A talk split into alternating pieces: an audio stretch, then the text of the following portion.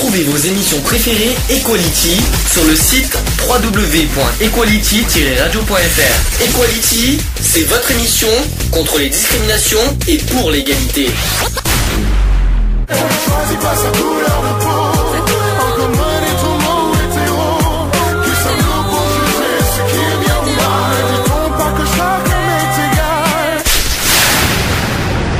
L'union fait la force.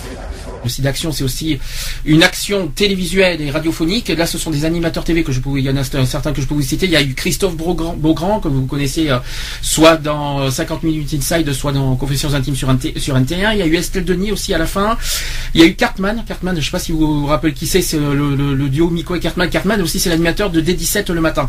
Donc euh, voilà, c'est quelques animateurs qui ont souhaité euh, vous faire part de leur euh, mobilisation, de leur euh, voilà, de leur, Soutien. de leur soutien aussi d'action que je souhaitais également vous faire partager à la radio.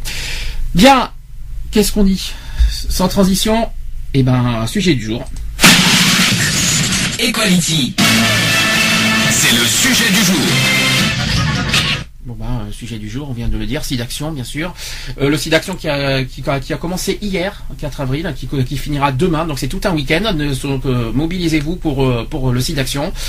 À la télévision, à, la radio, à l'extérieur, sur le terrain, c'est-à-dire, il y a des bénévoles partout dans les villes qui, se mobilisent. Vous pouvez les, rencontrer et aussi faire part de votre soutien au SIDAction. N'hésitez pas dans votre ville à aller. euh, t'en- avais vu ou pas Il y a, il y a- il y a des stands. euh, J'ai vu personne là ce matin euh, sur Bordeaux. je pense Même à la place Péverland parce que tu as été ce matin. Il y a personne. Peut-être euh, aucun- peut-être en cet après-midi, euh, peut-être euh, aucun compte, je sais pas où c'est. On ne sait pas que c'est à euh, Bordeaux. On- à Bordeaux, on ne sait pas. Alors je sais qu'il y en a qui, il y en a qui, euh, parce qu'il y a le collectif SIDA 33, je crois qu'il y en a qui le font à la rue Sainte-Catherine, si je me trompe pas. C'est un peu partout. Et, euh, je, je crois que c'est la victoire aussi. Et euh, oui, il me semble. Mais il me semble, à mon souvenir, que c'est la rue Sainte-Catherine pour le collectif SIDA 33, mais euh, il faut que c'est ce que j'ai compris. Bon, si vous si vous croisez bien sûr le collectif, hein, faites, euh, faites transmettez-leur notre notre amitié bien sûr de la part de l'émission.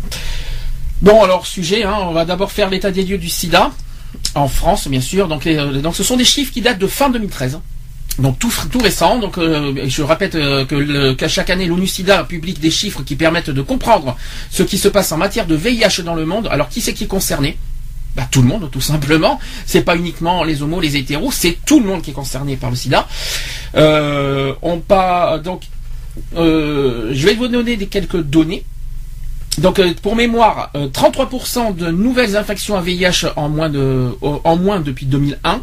C'est déjà pas mal, donc c'est quand même un progrès, mais Mhm. pas suffisant.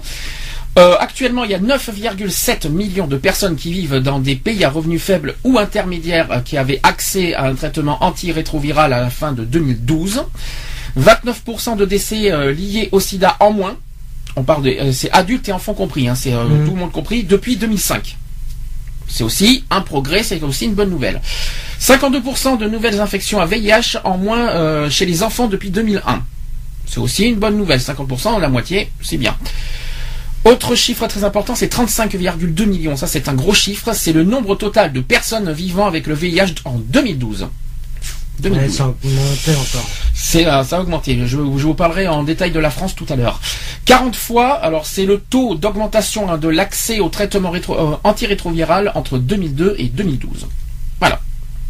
Ça, ce sont des, des données. hein, je pense qu'avec ça, euh, mais je pense que vous avez le- un petit. euh, euh, voyez, je bagaye un peu, je suis désolé, hein, je suis un peu avec la semaine que j'ai passée, je suis désolé, hein, je, avec en plus le sujet du sida, c'est un, sujet qui me porte à cœur, donc c'est pour ça que je bagaye autant. Euh, en quoi qu'il en soit, euh, vous avez en pour mémoire donc euh, des chiffres que je viens de vous communiquer. Est-ce que tu as quelque chose à dire là-dessus? Ben, Non. non, personnellement. Bah, progrès, mais est-ce que c'est suffisant? Oui. Pour- Enfin, je vais pas dire que c'est suffisant parce que c'est jamais suffisant. C'est mais, jamais suffisant. Mais c'est un bon progrès. Moi, je pense que c'est grâce à la trithérapie entre autres, euh, grâce aux, à toutes les, tous les médicaments, de- tout le progrès de la médecine. Mais voilà, il faut bien se dire en tête et se mettre en tête que le vaccin n'est toujours pas là, que demain le, ça- le SIDA peut toucher encore d'autres personnes. Et, Et il y en a qui toucher encore. et euh, pire encore, c'est qu'il y en a qui ne savent pas qui ont le, Oui, le voilà. virus. Et ça, c'est pire. Ça, on en parlera euh, tout au long de l'émission. Revenons sur le sujet de la, du, du SIDAction. Donc, on rappelle que le SIDAction, c'est un appel à la mobilisation de tous. Euh, donc, je rappelle que ça, ça a commencé hier. Euh, donc c'est l'occasion aussi de donner la parole à ceux qui vivent avec le VIH et ceux qui luttent contre la maladie.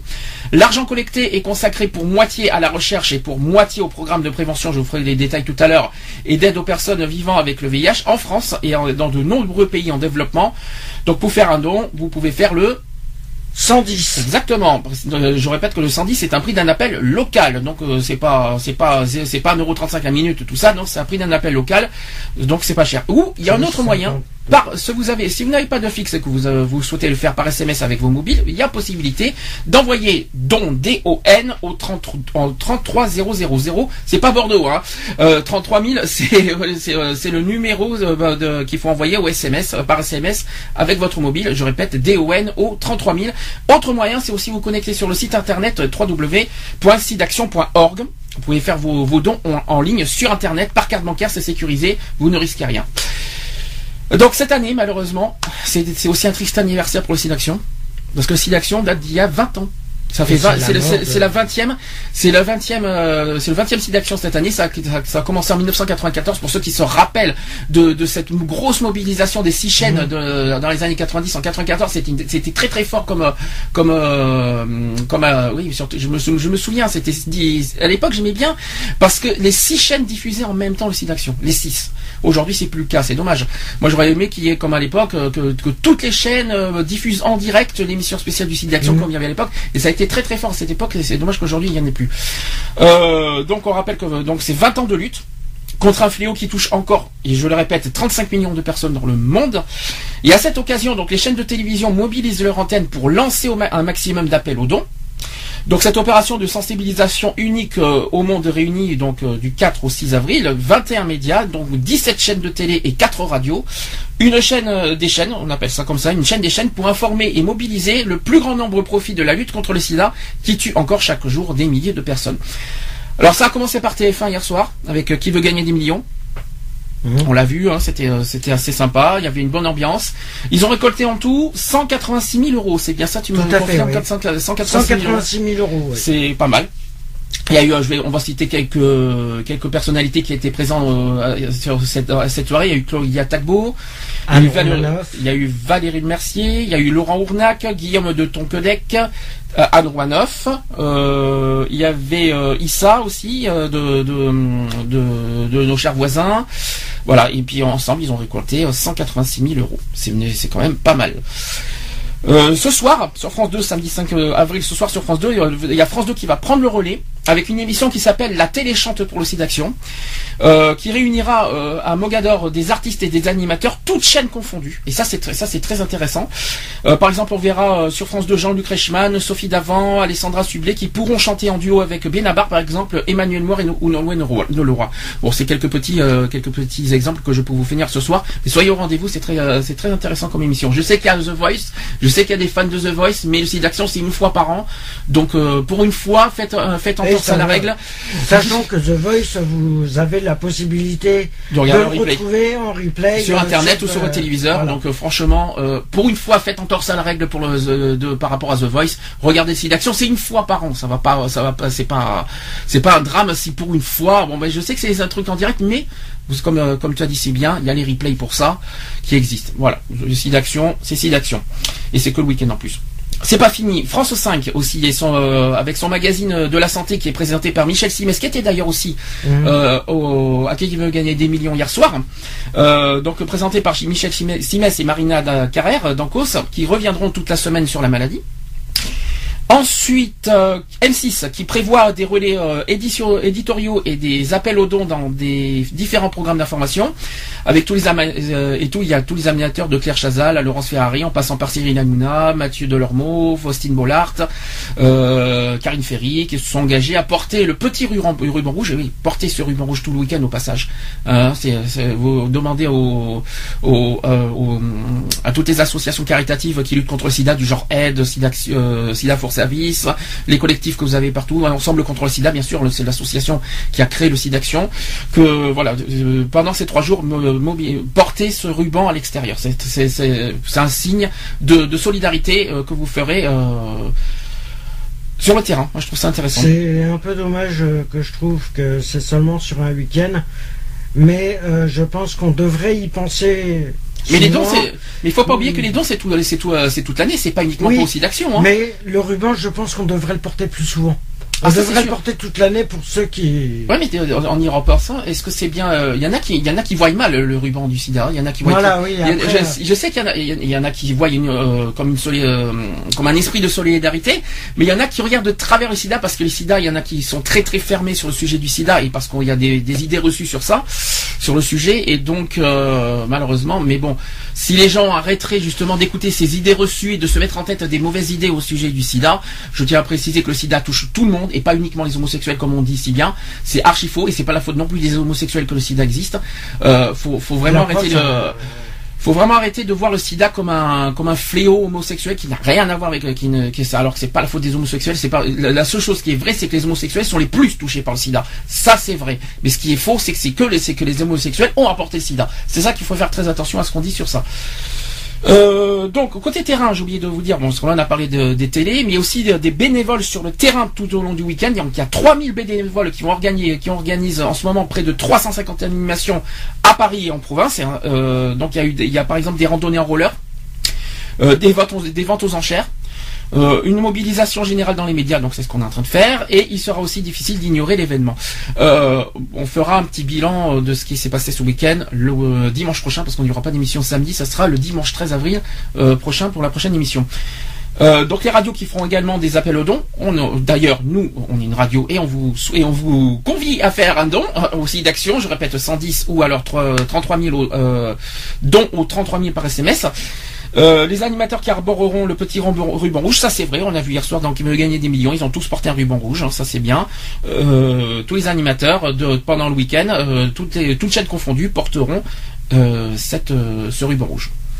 D'ailleurs, est-ce que d'ailleurs, comme tu dis si bien, on, demande à tout le monde de porter ce, beau petit ruban. C'est pas une honte et c'est pas non plus c'est pas non plus dégradant de porter un, un, pins qui, qui, représente un ruban rouge. Je vois pas ce qu'il y a de mal là-dessus.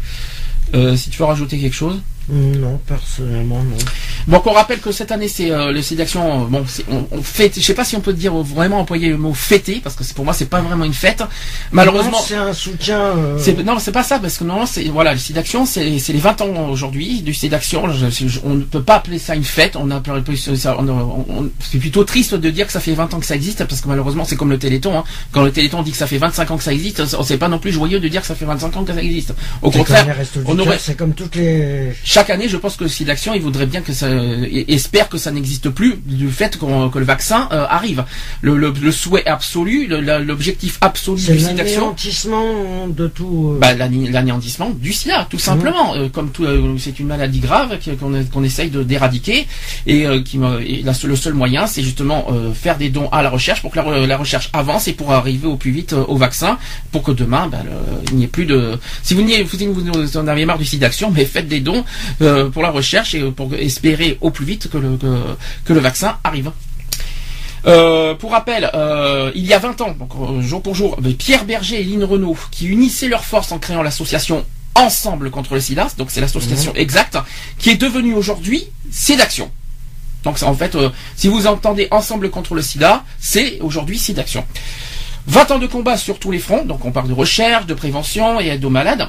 20 ans après, donc le SIDAction est devenu un acteur incontournable de la lutte contre le sida, mais le combat continue et vos dons restent indispensables pour mener à bien ces missions. Donc j'ai une petite citation du SIDAction, de l'association, qui dit On se contamine et on meurt encore du sida en France et dans le monde aujourd'hui. On ne guérit toujours pas du VIH et les discriminations sont encore légion. Forcément les discriminations. On parle de sérophobie, par exemple, ça existe. Le terme sérophobie, ça existe. Hein. C'est euh, la peur, euh, c'est la peur de, ceux qui, qui, portent, qui, sont porteurs de SIDA. Euh, franchement, euh, positifs. et des ceux qui sont séropositifs, oui, parce qu'on parlait d'eux. Mais la sérophobie, c'est ça. ça. Malheureusement, ça existe, hein, mais c'est terrible. Dès qu'on dès qu'on voit quelqu'un qui, notamment dans le milieu du travail, notamment dans le milieu, dans les milieux, pas dans les milieux associatifs, mais surtout dans le milieu du travail, si quelqu'un dit, bah tiens Prenons un exemple, même si ça date pas d'aujourd'hui, le, le film Philadelphia. Philadelphia. Euh, quand on prend, on prend un exemple, euh, un avocat qui vient d'apprendre qu'il est un avocat homosexuel par-dessus, qui apprend qu'il a le sida et qui se fait virer et qui se fait virer de son boulot, non pas parce qu'il est homosexuel, mais parce qu'il parce qu'il a le sida.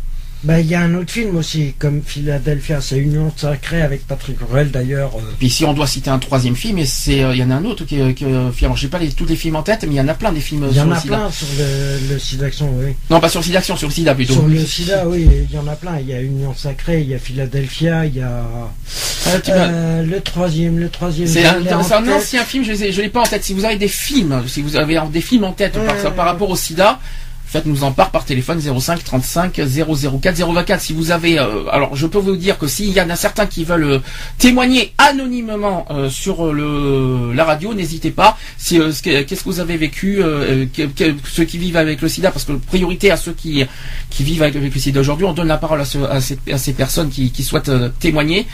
Comment vous vivez avec le sida euh, Au niveau des discriminations, euh, êtes-vous victime de, discrimination due à, votre maladie? Comment vous le vivez L'exclusion?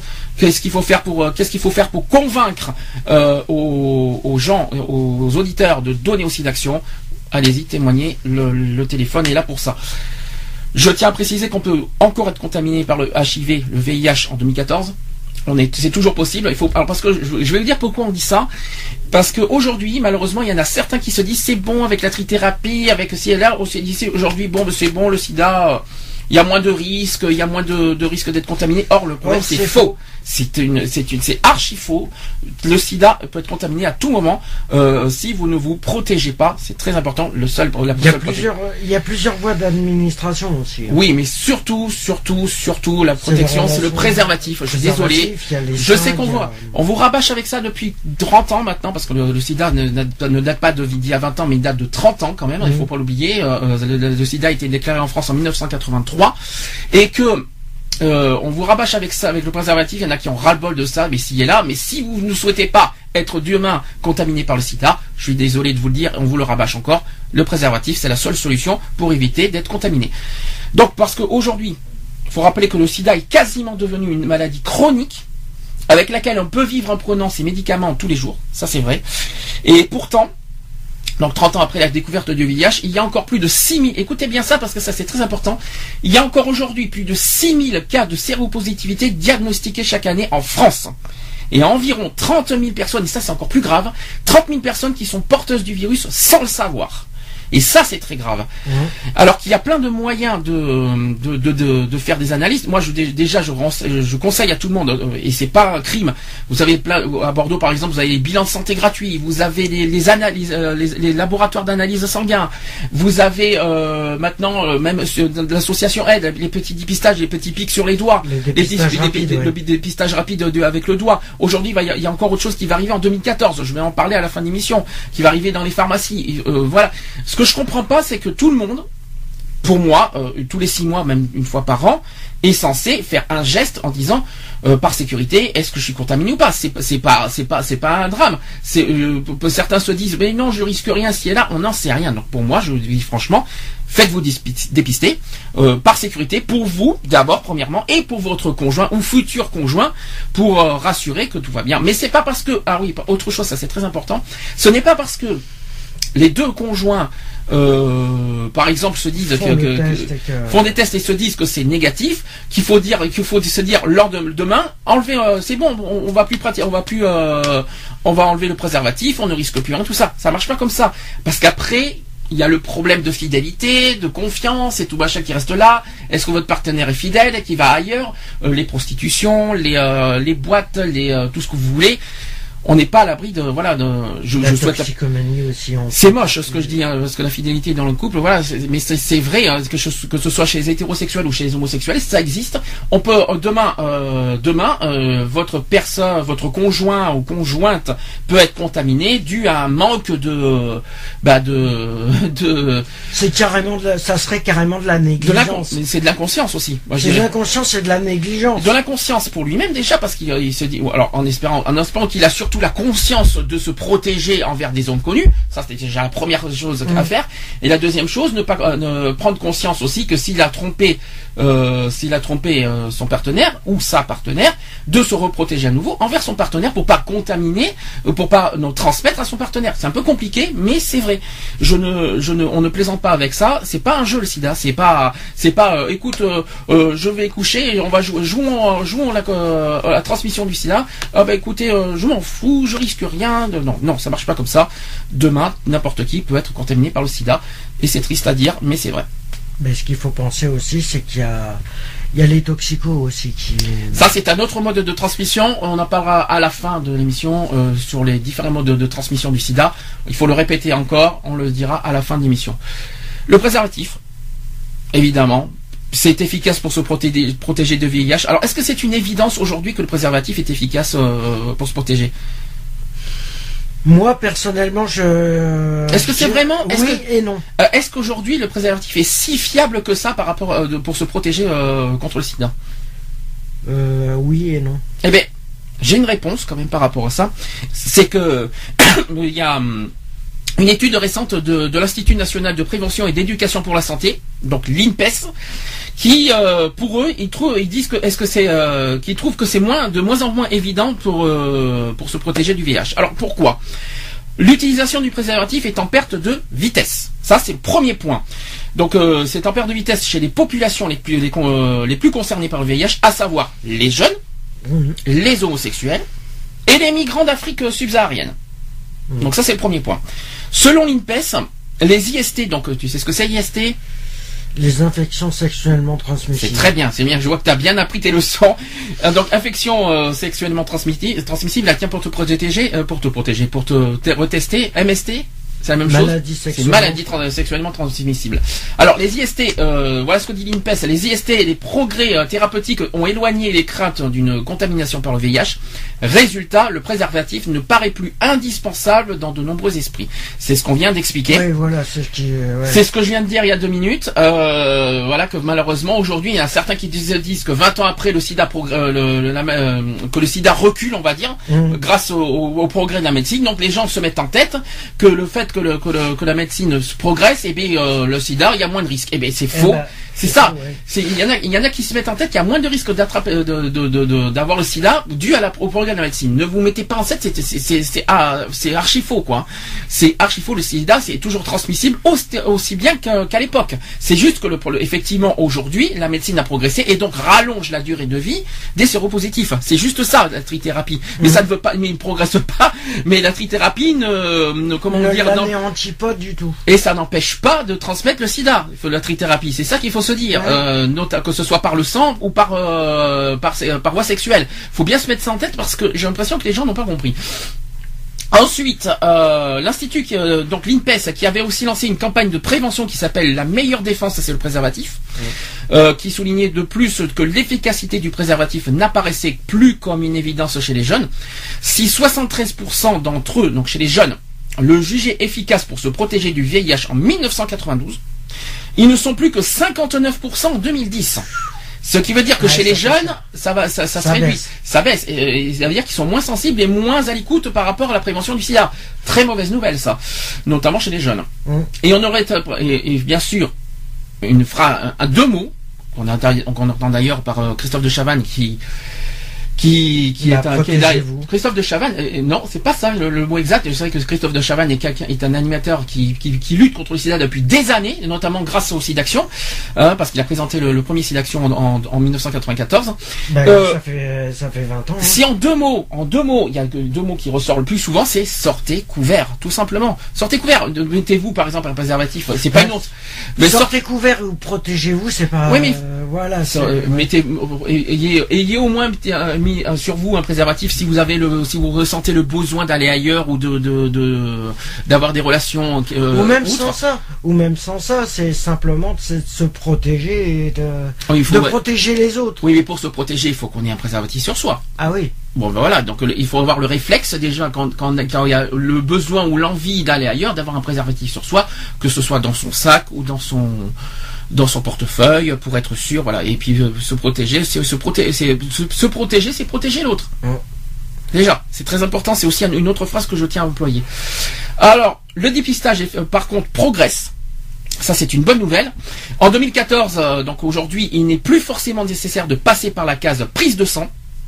Euh, pour faire un dépistage du VIH. Il y a donc deux types de tests qui peuvent être utilisés aujourd'hui. Donc il y a les tests de dépistage rapide, on vient de le dire, les TROD, par exemple, vous mmh. pouvez à AID, l'association AID qui font des dépistages gratuits. Donc on appelle ça le, les TROD.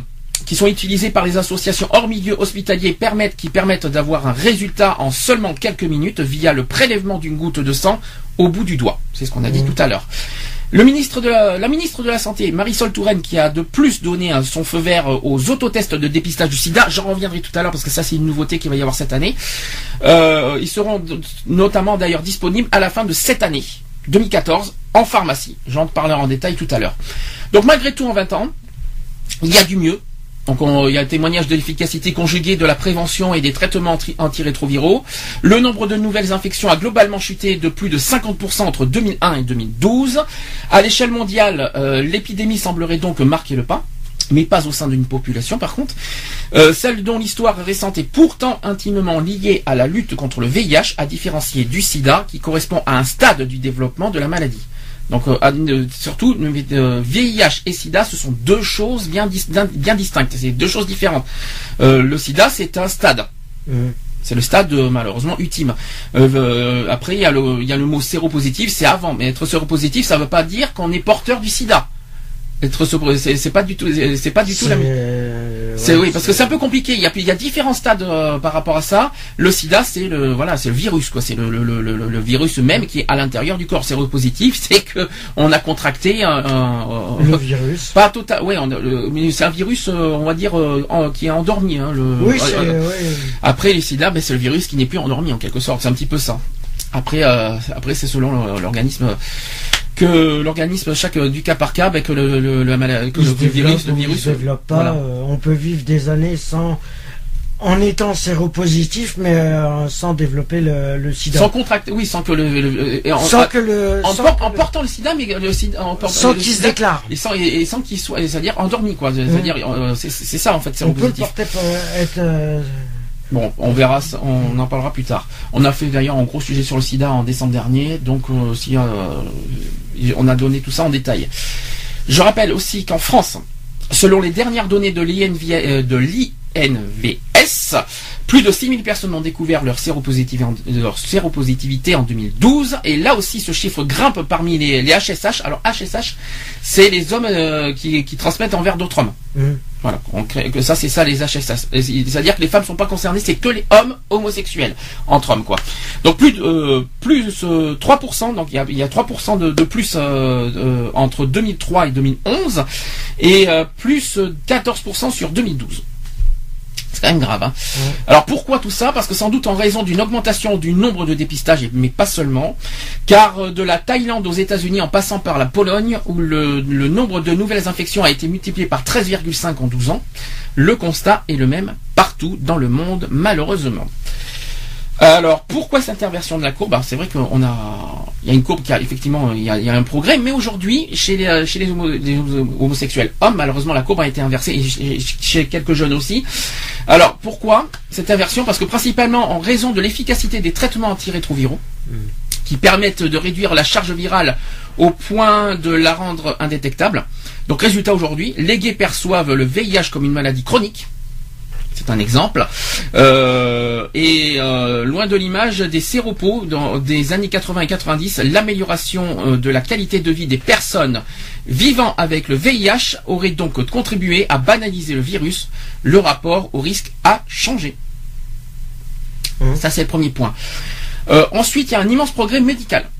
La généralisation dans les pays occidentaux de traitements antirétroviraux a été accompagnée d'une hausse des comportements à risque. C'est ce qu'on a remarqué, euh, c'est ce qu'ont remarqué euh, les autorités sanitaires aux États-Unis, par exemple, et c'est également euh, ce qu'a pu observer l'INVS en France. C'est aussi ce que semble confirmer l'augmentation du nombre de contaminations d'autres maladies sexuellement transmissibles, à l'instar de la syphilis, bien sûr. La syphilis, c'est uniquement les homosexuels hommes qui peuvent l'attraper. C'est une, une MST ou IST, euh, mais c'est pas le sida, la syphilis, c'est autre chose. Alors, dans un contexte où le danger euh, de la contamination n'est plus perçu de, la manière, euh, de la même manière, la sensibilisation autour du VIH a elle aussi dû changer. Exemple du problème que ces traitements posent en termes de prévention. Par exemple, comment mettre sur le même plan d'un rapport anal euh, avec euh, une porteur de virus sous traitement? Ça, c'est une bonne question. Euh, et dont la charge virale aussi est indétectable. Et une fellation avec une personne en primo-infection. Ah, c'est-à-dire comment on se comporte après ça? Mmh. Donc, imaginons, on, a, une, on, a une, une, personne qui est porte, qui, est en primo infection, c'est-à-dire le, le, début de de, du stade, le tout premier stade. Qu'est-ce qu'on doit faire? Est-ce qu'on doit se protéger ou est-ce que, ou est-ce qu'on peut le faire? Ou est-ce qu'on peut librement euh, faire une fellation euh, sans, préservatif, sans rien? Moi, honnêtement, je vais être honnête et très clair. Euh, dans, hein, si vous avez des enfants, évitez qu'ils soient dans, bien sûr dans, à côté de la radio, hein, quand même, il y a parce que ça risque d'être un petit peu cru. comment vous dire, c'est que aujourd'hui, c'est pas aujourd'hui, c'est que le sperme, il contient du sang. Mmh. Faut être clair.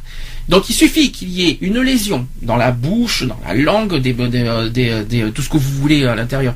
Mais ça se transmet très vite, ça c'est le premier point. Ne pas avaler, encore moins pitié, hein, n'avalez pas non plus sperme parce que ça va encore. Donc personnellement, si vous avez une personne qui, qui est infectée en euh, même au, petit stade, le tout premier stade, protégez-vous. C'est-à-dire en tout point. Pas de risque. C'est très simple. Pas de risque du tout. Euh, euh, on cherche justement nous le but c'est faire du zéro risque, hein, c'est tout simplement. Et le zéro risque c'est tout simplement se protéger au minimum avec un préservatif. Alors je sais que c'est pas très agréable en bouche, mais euh, c'est le moyen aussi de pas vous, de pas vous qu'on vous transmet pas dans votre corps le virus du SIDA si la personne est porteur du SIDA. Je sais si je sais pas si j'arrive à, m'expliquer, mais c'est un petit peu ça malheureusement qu'il faut qu'il faut dire. Mmh. Je sais pas ce que tu en penses. T'es bien silencieux d'ailleurs. Je sais pas non, mais justement, je suis en train de réfléchir à pas mal de choses. C'est vrai que c'est vrai que c'est un peu euh, c'est un peu dommage de, de penser que euh, encore en 2014 euh, des millions de personnes sont contaminées. D'ailleurs, il y a l'association Aide qui a, qui a affirmé euh, ceci. Euh, voilà ce qu'a dit l'association. Il est infiniment moins risqué d'avoir une relation non protégée avec une personne séropositive sous traitement qu'avec une personne qui ignore son statut sérologique. Mmh. Ça, c'est, ça mérite d'être clair. D'ailleurs, il précise qu'il ne sait pas qui, euh, si elle est porteuse du virus ou pas. C'est-à-dire que si ah oui ça c'est très important. C'est-à-dire que si vous allez euh, si vous euh, si vous souhaitez euh, avoir une, relation avec une personne qui vous dit en retour est-ce que si est-ce que tu as le geste citoyen, comme tout le monde. Est-ce que est-ce que tu as fait des tests du SIDA Non, c'est surtout ça la question. C'est est-ce que tu as fait des tests par rapport au SIDA, tout ça. Et si la personne vous répond, j'en ai, je ne sais pas, j'ai rien fait. Alors là, par contre, pas de risque. Voilà. Comme la personne n'a pas pris n'a pas pris la peine elle-même de voir si elle, si là, ne prenez pas de risque du tout. C'est-à-dire, euh, soit vous protégez euh, euh, bien comme il faut, soit pas de relation du tout. Voilà, tout simplement. Euh, et c'est les deux, c'est les deux seuls moyens. Tant pis, voilà. Euh, euh, essayez de, de, par rapport à vos hormones, retenez-vous, quoi, parce que c'est votre vie qui est en jeu. Quoi. Mais c'est vrai que c'est pas évident d'aller faire le test, parce que souvent, voilà. Mais c'est un geste citoyen. Le test, c'est pour le, test, faire un test, c'est protéger soi et protéger l'autre. Mmh. C'est ça. c'est ça. C'est pas évident de, de dire ah bah tiens, je vais, je vais aller faire le test. Mais qu'est-ce qui empêche les gens de faire le test? C'est quoi qui, qui, qui, peut déranger? C'est la peur de. de, de peur de savoir le résultat aussi. Oui, mais si on, le problème, c'est qu'après ils vont se dire en tête, je, je aussi on fait l'inversement parlant. Il y en a qui ont peur d'apprendre les résultats. Normal, je peux le comprendre. Mais s'ils ne savent pas, comment ils peuvent, euh, comment dans leur tête, dans, moralement, ça va leur travailler pour autant en disant, est-ce que je l'ai, est-ce que je l'ai pas, est-ce que je, est-ce que j'ai des risques, est-ce que j'ai pas de risques. S'ils voient, s'ils voient, s'ils font jamais de test et ils le sauront jamais quelque mmh. part. Hmm. C'est ce qu'il faut se dire aussi. Oui, c'est sûr aussi, mais euh, après voilà, ils peuvent euh, ils peuvent se dire ah bah oui, ça m'arrivera jamais, euh, voilà. Alors ça c'est alors ça c'est ça c'est d'entendre ça c'est pire parce que ça n'arrivera jamais. Ça. Le sida malheureusement si, hein, ça peut arriver parce que oui, alors surtout chez les hétérosexuels qui se disent que les hétéros qu'il y a moins de chances chez les hétéros d'attraper le sida, parce que c'est faux. Les hétérosexuels sont autant contaminés par le par les homosexuels, sauf qu'effectivement il y a plus de risques chez les homosexuels que chez les hétérosexuels. Ça, c'est vrai. Mais il y a des risques aussi chez les hétérosexuels. Et ça, j'en parlerai à la fin de, de ça euh, en détail parce que euh, je pense qu'il y en a certains qui n'ont pas encore ça en tête et qui se mettent pas en tête. Ou alors, il y en a qui se disent le sida, c'est que chez les homosexuels. Voilà. Et que malheureusement, c'est pas du tout, du tout le cas. Il faut bien se mettre ça en tête. Euh, donc, donc la solution dans tout ça, euh, donc euh, oui, oui, aujourd'hui, il faudrait repenser la prévention tout simplement. Mmh. Euh, c'est le, but ultime. Il faudrait retrouver parce qu'il faut pas revenir en arrière. Il faut, il faut. Je pense qu'on est trop ancré à la prévention d'il y a 20 ans. Il faudrait qu'aujourd'hui, je pense, repenser sur la prévention, sur comment il faut prévenir, notamment les jeunes sur le, la transmission du sida et les risques du sida. Je pense qu'aujourd'hui, il faudrait un petit peu remettre au goût du jour euh, tout, tout, ça. Bah, je pense qu'à mon avis, euh, de ce côté-là, euh, faudrait juste que ben, les associations qui ben, aide, Service, Service et tout ça euh, refassent un peu plus d'informations dans les. Alors, ils font des informations. C'est une info service. C'est une info service par exemple. Ils font des, des euh, ils font des, des, des écoutes par exemple mmh. anonymes sur leur site par chat et par téléphone. Donc, euh, par contre, au niveau des dépistages, il faudrait au niveau aller au niveau des dépistages, il faudrait aller vers aide. Donc, mmh. eux, eux, par contre, ils font des, des bons trucs euh, au niveau des, des, dépistages.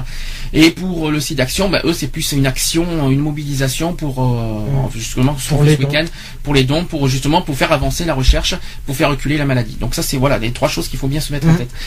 Euh, il y a Act Up aussi qu'il faut pas oublier, qui existe aujourd'hui malgré qu'ils ont des petits soucis en ce moment euh, au niveau associatif. Euh, une grosse pensée aussi à Act Up, qui est une des premières, je crois même la première association qui existe en France, parce que Aide est arrivé après. Donc pour moi, la première association de lutte contre le SIDA, c'est Act Up.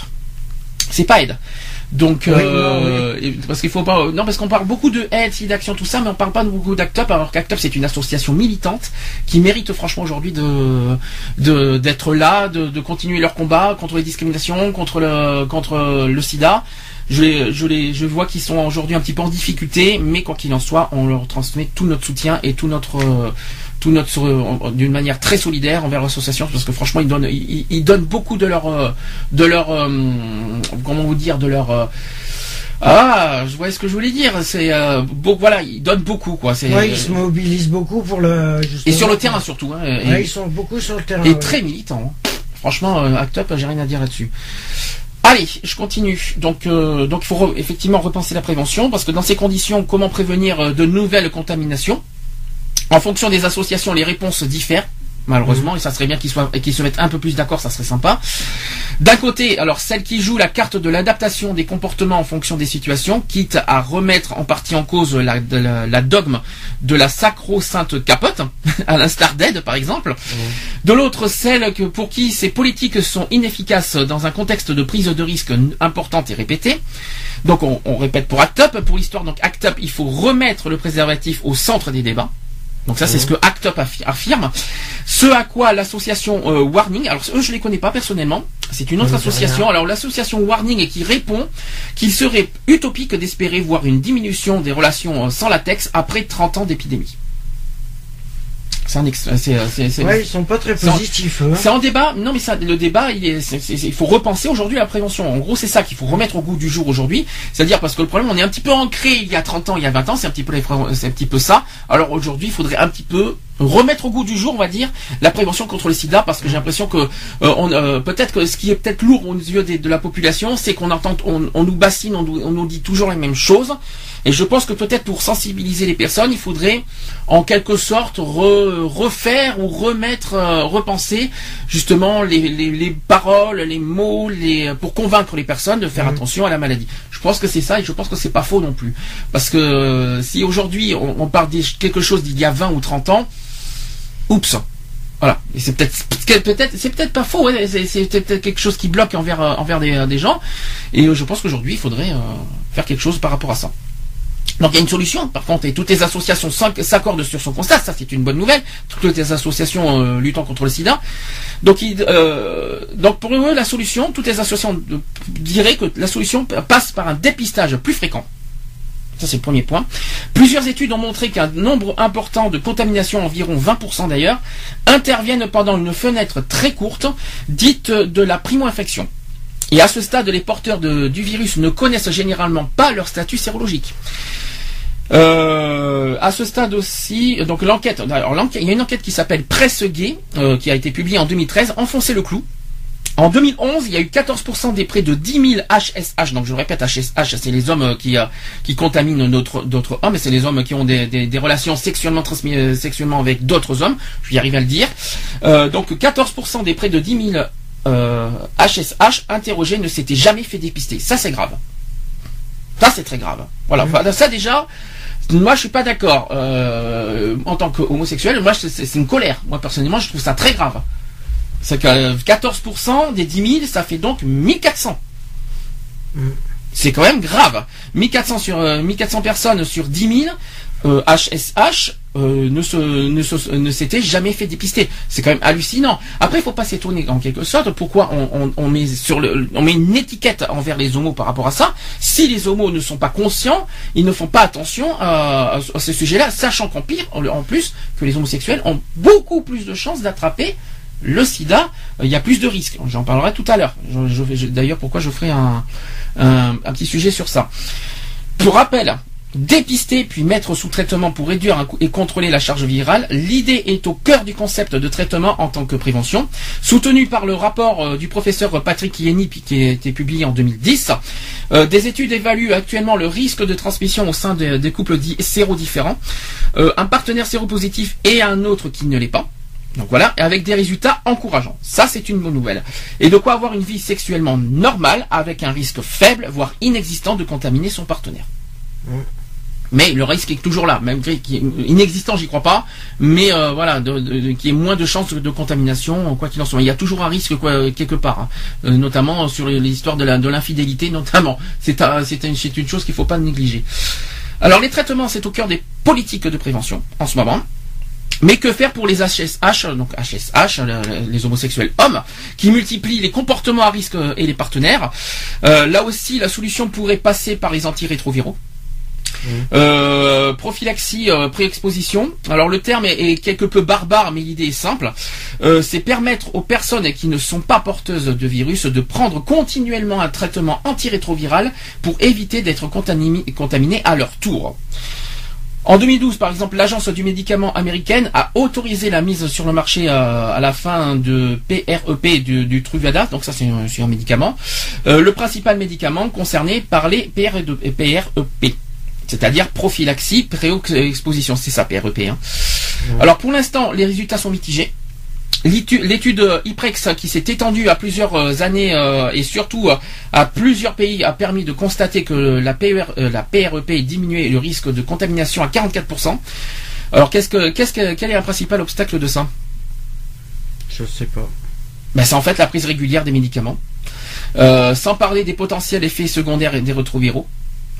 Euh, la piste n'en est pas moins considérée comme sérieuse. Et plusieurs programmes euh, expérimentent ce procédé, à l'instar de l'étude Hypergay en France, non sans susciter la controverse. Voilà. Alors il y a des traitements euh, pré-exposition, post-exposition, le dépistage rapide. donc, ce sont des termes que, vous connaîtrez si vous renseignez dans les diverses associations. D'ailleurs, les associations, les principales associations de lutte contre le VIH espèrent que ces nouveaux outils que je viens de vous citer permettront de briser la dynamique de l'épidémie. Euh, concernant euh, ben, tout simplement médical, la solution euh, serait aussi sociale. Mmh. pour Jean-Luc Romero, président d'élus locaux contre le sida, il faut parler de la maladie, mais aussi lutter contre l'homophobie, largement identifiée comme un obstacle important à la prévention, en France comme ailleurs. Voilà, donc évidemment on peut pas on peut pas euh, oublier mettre les deux à l'écart parce que malheureusement, on met euh, au niveau du SIDA, on met sur la tête des homosexuels, donc il y a bien sûr de l'homophobie là-dedans. Ah ben, Évidemment. Et là d'ailleurs l'homophobie progresse aussi un petit peu à cause du SIDA. Alors euh, alors que alors qu'on met alors que c'est pas la faute des homosexuels que le SIDA existe. Enfin que, le, SIDA se répand. C'est un petit peu je sais pas comment expliquer ça, mais c'est vrai que voilà, il y a une négligence des homosexuels par rapport au par rapport à la protection. Ça c'est peut-être vrai. Mais de la mettre tout le temps sur, le dos des homosexuels par rapport au sida, moi je trouve ça tellement, ça très injuste et très euh, injustifié. Voilà, c'est ce que ça c'est clair, n'était précis. Sinon aujourd'hui, il faudra m'expliquer pour comment ça se fait que les hétérosexuels sont autant contaminés par les, que les homosexuels par le sida. Il faudra m'expliquer ça. Alors, euh, revenons un petit peu aussi d'action. Là, je vous ai donné un petit peu quelques pistes au niveau des dépistages et tout ça. On va revenir maintenant sur le sur le site d'action même. Euh, l'année dernière, donc je rappelle qu'il y a eu 5 un peu plus de 5 millions de dons en 2013. Et qu'est-ce que qu'est-ce qui sont qu'est-ce que, à quoi ça a servi vos dons en 2013 Eh bien, je vais vous le dire. Euh, grâce à vos dons en 2013, il y a eu 51 jeunes chercheurs qui ont été soutenus par SIDAction pour un montant de 3,6 millions d'euros. 40 000 personnes sont mises sous traitement, dont 5 000 enfants grâce aux structures de santé africaines soutenues par SIDAction. Et enfin, 121 programmes d'aide aux malades et de prévention menés par 94 structures françaises soutenues par SIDAction. Voilà à quoi servi vos dons l'année dernière. Est-ce qu'il y a quelque chose qui te convient, qui te convient pas? Est-ce que tu trouves ça un Non, si, c'est pas mal. La recherche, bon, hein, euh, c'est des chercheurs, donc 3 000, sur les 5 millions, donc il y a eu 3,6 millions pour la recherche. C'est mal. Bon, c'est pas suffisant. Hein, c'est, c'est, je pense, non, c'est pas assez suffisant. C'est pas suffisant. Euh, je pense qu'ils auraient pu mettre un peu plus. Ah ouais, mais bon, après, après il faut, il faut continuer la prévention aussi. Hein. Il, faut, penser à la recherche, mais aussi continuer la prévention, sinon ça ne marchera pas.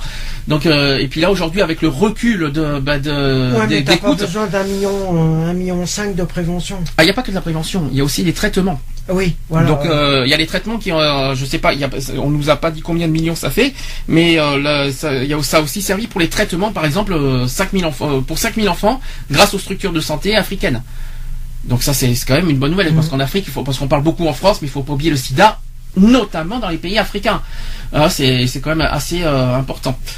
Euh, aujourd'hui, là, donc aujourd'hui, vous pouvez faire des dons. Donc, je répète sur www.sidaction.org au 110 par téléphone ou vous faites don D O N au 33 000 par SMS. Alors, à quoi ça, à quoi vont servir vos dons aujourd'hui? Alors, si vous donnez 30 euros, 30 mhm. euros, vous financez le dépistage de 50 personnes.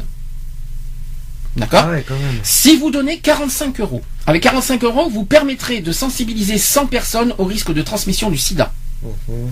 Si vous versez 80 euros, alors vous financerez euh, une journée de travail d'un jeune chercheur. D'accord Avec 150 euros, vous financez une analyse de, génome viral. Mhm. Si vous voulez, si vous pouvez aller jusqu'à 200 euros, parce que c'est pas donné, c'est pas facile de donner 200 euros. Si vous pouvez aller jusqu'à 200 euros, vous financez un mois de traitement ARV de troisième génération pour un adulte en Afrique. C'est intéressant. Hein Et enfin, pour 400 euros, si vous donnez, si euh, on a, si vous avez la chance de donner 400 euros, s'il y en a qui, qui peuvent le donner, vous financerez un mois de salaire d'un médecin au Burkina Faso. C'est un exemple, bien sûr. Mais en tout cas, voilà à quoi peuvent servir vos dons euh, aussi d'action. Et vous Mais tout donc, euh, tout euro compte. Hein. Même un euro. Hein. C'est pas, il faut, il faut, ne vous mettez pas en tête qu'il faut donner 30 euros minimum. Un euro, c'est important. Si chaque personne donne un euro aussi d'action, ça serait génial. Mais bon, j'y crois pas beaucoup malheureusement parce que d'action, il y a moins de mobilisation d'action que le Téléthon. Mais euh, heureusement, ça existe. Et, bon. Ben, j'espère qu'on battra quand même le chiffre de l'année dernière. Ça serait pas mal. Bah, de toute façon, on, verra ça demain soir. Euh, on, aura, euh, le, on, aura, le, chiffre final, quoi qu'il en soit, dans la semaine. Mm. Donc je répète, hein, euh, donc je répète, donc le, professeur Patrick qui a dit qu'il faut changer les modes de prévention contre le VIH. Donc la mobilisation se poursuit. On je le répète encore parce qu'on répète beaucoup parce que c'est le sujet du site d'action, c'est de mobiliser, de répéter sans cesse le, sujet. Qu'aujourd'hui, 6400 nouveaux cas étant recensés chaque année concernant le, le virus du SIDA de VIH plutôt. Euh, selon le professeur Patrick Yanni, président du Conseil national du sida, on voit que l'épidémie VIH reste active, ce qui signifie que nos méthodes de prévention, en particulier basées jusqu'à présent exclusivement sur le préservatif, doivent être revues. Donc on redemande finalement de, refaire la prévention. Oui, un renouvellement. Un renouvellement, oui, exactement. De prévention, oui. Autre point important, je l'ai dit, mais je vais, je vais en parler un peu plus en détail, c'est que 20%, et ça c'est un chiffre très très grave et, qu'il faut bien se mettre en tête, c'est que 20% des contaminés ignorent leur maladie. 20%. Un sur, une personne sur 5. C'est quand même impressionnant. Reste le problème des séropositifs. Donc voilà, il y a à peu près 150 000 personnes qui sont infectées par le VIH en France. Donc là, je vous ai, là, je vous ai dit les chiffres en France aujourd'hui. 150 000. Euh, et les épidémiologistes euh, nous disent que 20% d'entre eux, c'est-à-dire à peu près 30 000, ne savent pas qu'ils sont séropositifs. Euh, ces gens sont à l'origine de 60% des contaminations. 60% des contaminations sont à cause des gens qui ne savent pas qu'ils ont le virus.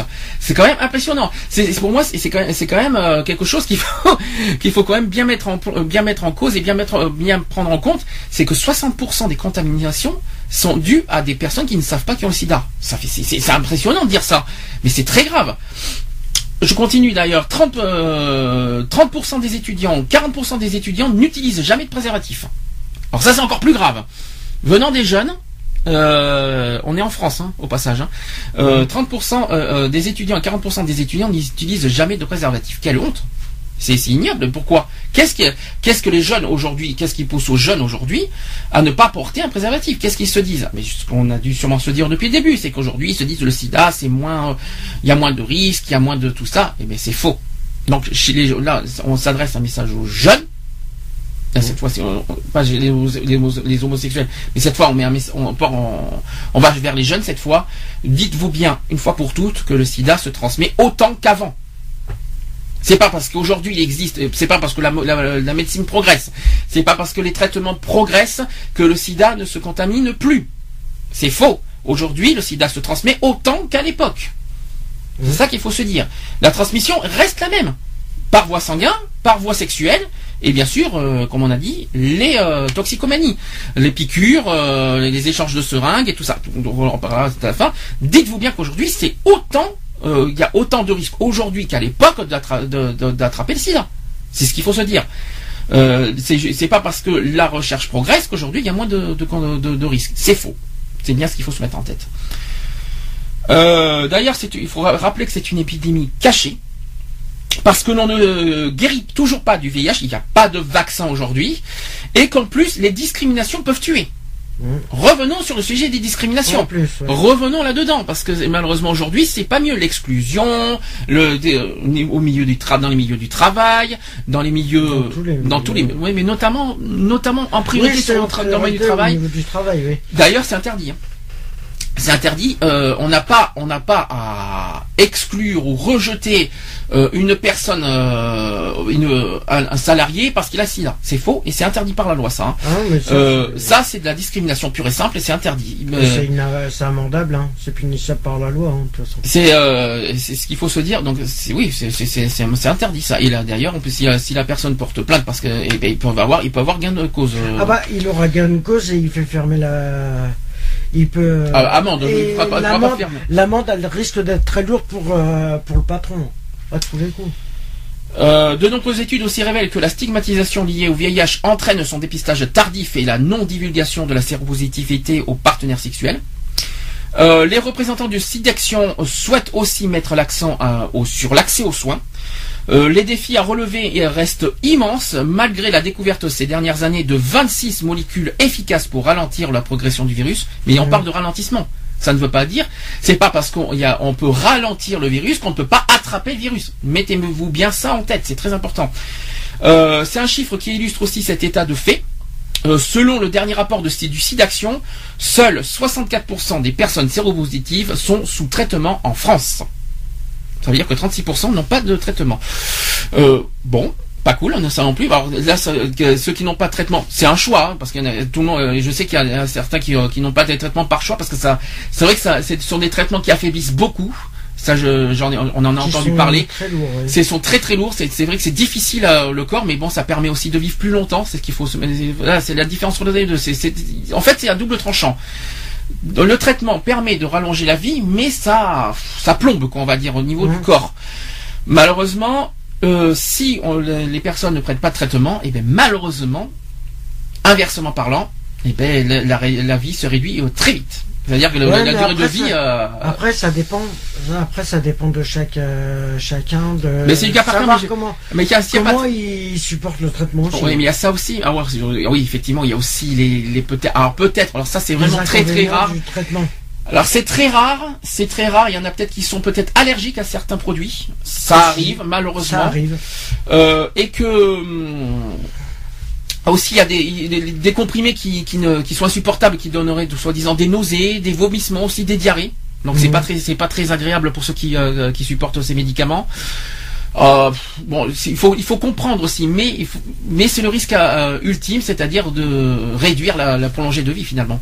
Mhm. Et ça va et ça va très vite si on prend pas de, traitement. Ça va très très vite. Ah, Malheureusement. Mais il faut respecter le choix, le choix à une seule condition de respecter le choix de, qu'ils prennent des traitements ou pas, mais à une condition, c'est qu'ils ne fassent pas de hum, relations avec des risques à côté quoi. C'est ça, il faut, bien se mettre en tête. Voilà, la seule condition, c'est qu'ils fassent très attention au niveau des relations, de pas de, pas transmettre leur maladie aux autres.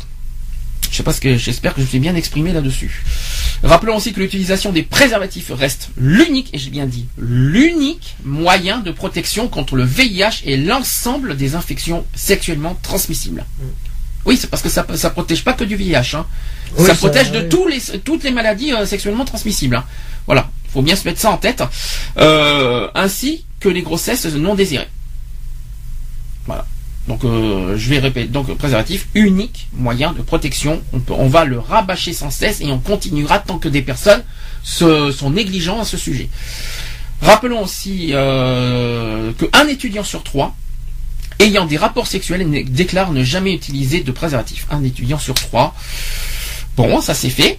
Euh, donc ça a été révélé à l'occasion du site d'action 2014. C'est tout frais, c'est un chiffre tout frais que je vous, que je vous communique. Rappelez qu'aujourd'hui, c'est malheureusement, faut, faut bien dire, faut bien insister sur malheureusement les 20 ans du site d'action. Hein. On aurait bien aimé euh, ne pas fêter un triste anniversaire comme ça. On aurait bien aimé s'en passer, mais malheureusement, le SIDA existe toujours, donc on continuera à faire du SIDA-action tant que le SIDA existe toujours. Un petit rappel euh, qu'en 1994, euh, lors du premier SIDA-action, euh, qui avait été remarqué euh, par le baiser fougueux de Clémentine Célarier, un homme euh, séropositif. Mmh. Je sais pas si je sais pas si vous vous souvenez de cette image. Pour ceux qui ne pour ceux qui n'ont pas vécu pour ceux qui n'ont pas eu la chance d'avoir vécu cette au départ ça avait fait au départ ça avait fait sans scandale parce qu'elle l'avait fait sans prévenir. Oui ça a été oui ça a été improvisé effectivement. Ça a été improvisé, c'était pas prévu du tout et ça avait fait scandale et quand elle a expliqué ils ont ils ont compris que voilà. Alors bon, mais écoutez, euh, ce que je veux dire par là, c'est bon, c'est vrai que c'était un choc, mais à la, fois un message. Est-ce qu'aujourd'hui Clémentine a, le SIDA? Non. Non, elle, elle, a, pas de, elle, elle va bien, elle est en bonne santé, donc vous voyez que, que c'est pas non plus euh, un drame. Mais ce que je voulais dire par là, donc euh, Clémentine Salarié, que donc le baiser fougueux d'un homme séropositif, alors elle s'appelle Patrice. Et eh ben 20 ans après, alors 20 ans, il s'appelle Patrice Jagnot. 20 ans après, on l'a retrouvé euh, donc ce fameux Patrice de Premier Site d'Action. Il a été interviewé par euh, une radio nationale, on peut citer parce que c'est quand même une radio, radio partenaire euh, du site d'action, c'est RTL. Donc ils ont retrouvé Patrice Jagnot, où il est en mission humanitaire dans le Bénin en ce moment. Voilà ce qu'il a dit aujourd'hui, en, 2014, il a dit physiquement ça va très bien.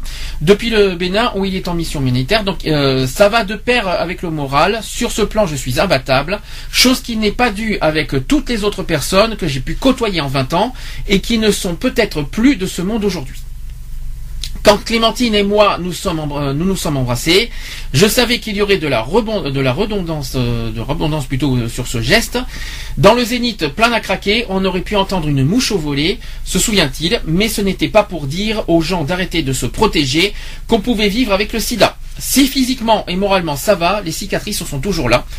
Il c'est ce qu'il a confié sur la radio RTL. Donc on a eu, on a des nouvelles. Il va bien 20 ans après, il est là. Donc ça c'est aussi une bonne nouvelle. C'est euh, que, que le traitement fonctionne euh, pour ralentir la maladie.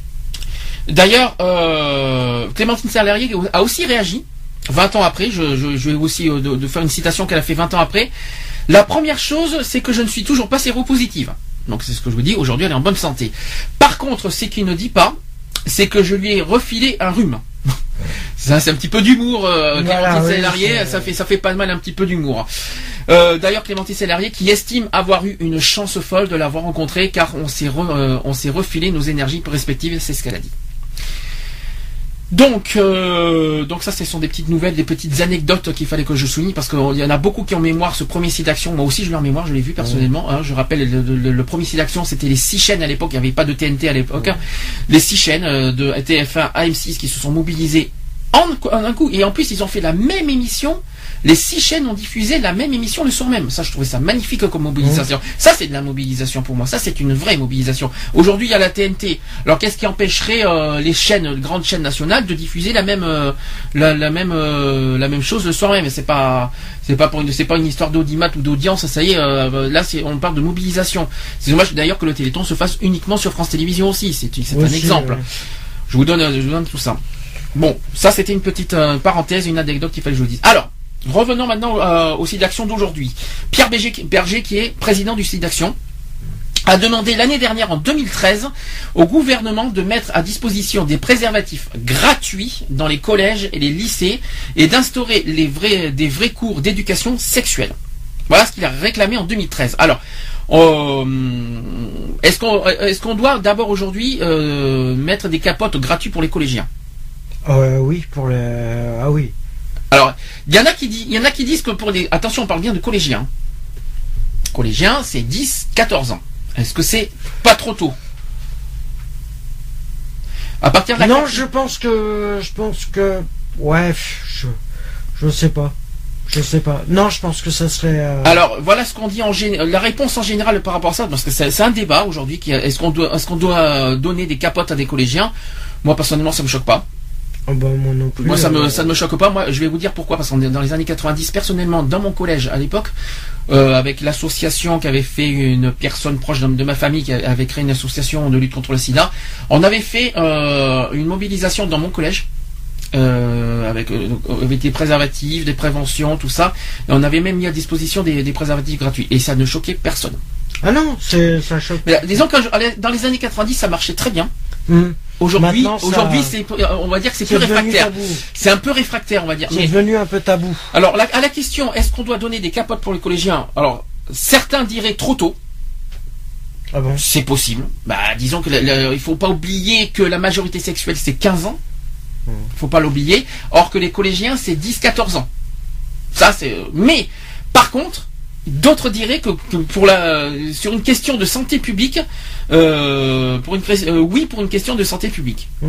Voilà. Ça ne veut pas, ça ne veut pas dire que, qu'ils vont porter le, le, le, préservatif, mais pour des, pour des raisons de questions de santé publique, ça serait bien quoi. Au moins de commencer. Déjà, déjà, je vois pas ce qu'il y a de grave parce que le SIDA, on l'apprend à partir de la quatrième au collège, mmh. euh, même avant. Maintenant, je crois que je, crois, que maintenant ça va jusqu'à la sixième, cinquième. donc je vois, si on apprend le, sujet du SIDA dans les collèges, qu'est-ce qui, qu'est-ce qui choque de, de, de, donner un préservatif à des collégiens? Moi, ça ne me choque pas, personnellement. Parce que moi, je sais que, moi, je me rappelle que quand j'étais en cinquième, ils en parlaient déjà.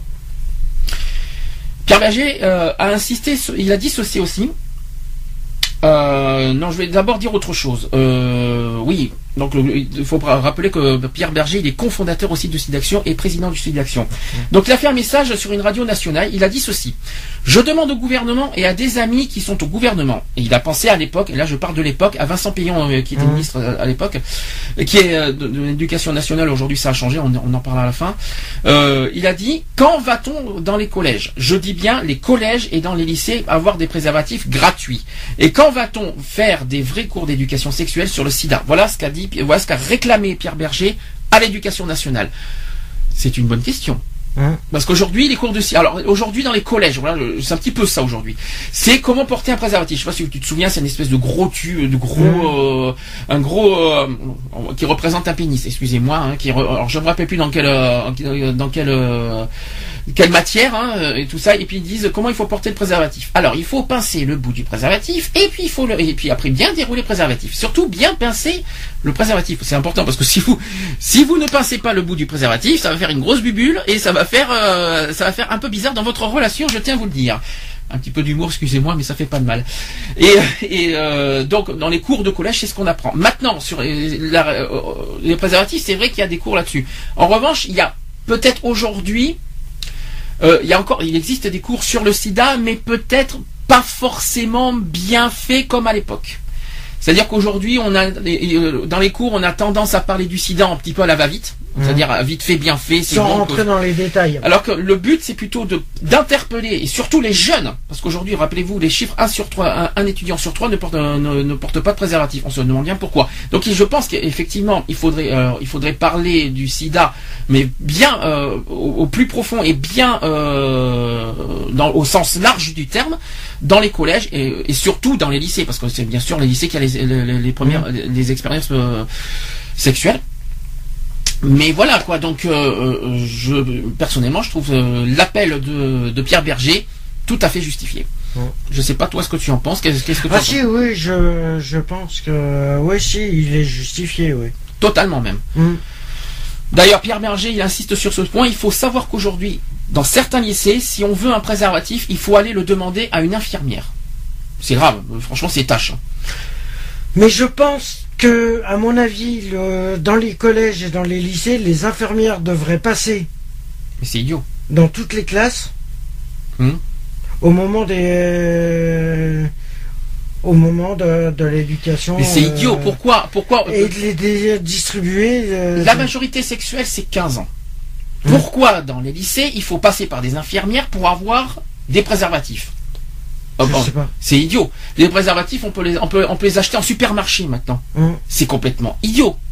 Donc à quoi ça sert de demander euh, de demander euh, aujourd'hui il y a maintenant il y a des, des, des, grosses caisses des, qui qui, qui, qui euh, d'ailleurs des préservatifs à 20 centimes c'est ce qu'avait euh, parlé Christophe de Chavannes il n'y a pas longtemps dans, dans son émission La Famille en Or notamment dans les pharmacies si je me trompe pas il, il les met dans les établissements scolaires aussi. et je pense aussi dans les écoles et que ce soit mm. des, des, des distributeurs de préservatifs à 20 centimes et c'est-à-dire euh, les 12 préservatifs pour 2 euros, si je ne me trompe pas.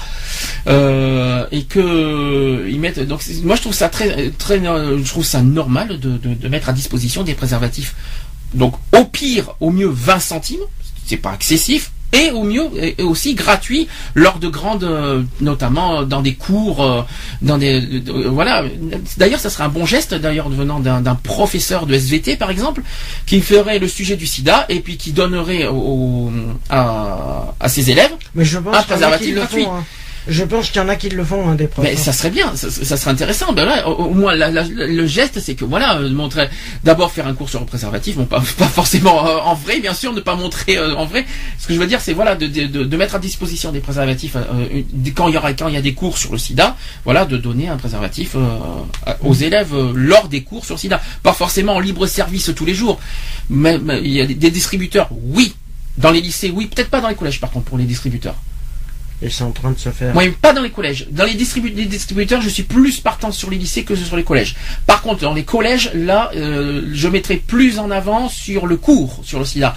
C'est-à-dire bien mettre euh, au sens large du terme sur la prévention du sida dans les collèges. Ça, mm. c'est très très important. Moi, j'ai connu ça à l'époque et aujourd'hui, j'ai l'impression que ça a tendance un petit peu à, être un peu oublié. C'est dommage. Peut-être pas partout. Il faut, faut, pas non plus faire oh, attention En France, ça a été pas mal oublié quand même. Hein, dans les collèges. Hein. Alors, euh, à l'époque, d'ailleurs, le ministre Vincent Payon n'a pas répondu à, l'appel de, Pierre Berger, malheureusement. Euh, les résultats ne sont pas satisfaisants. Il faut trouver le moyen de faire mieux, a reconnu toujours, euh, d'ailleurs, le ministre de l'époque, Vincent Payon, sur RTL, sans répondre directement à la question d'ailleurs. Mmh. Aujourd'hui, alors le ministre a dit, de l'époque, Vincent Payon a dit ceci 95% de nos établissements disposent de ces distributeurs de préservatifs. C'est une bonne nouvelle. Mmh.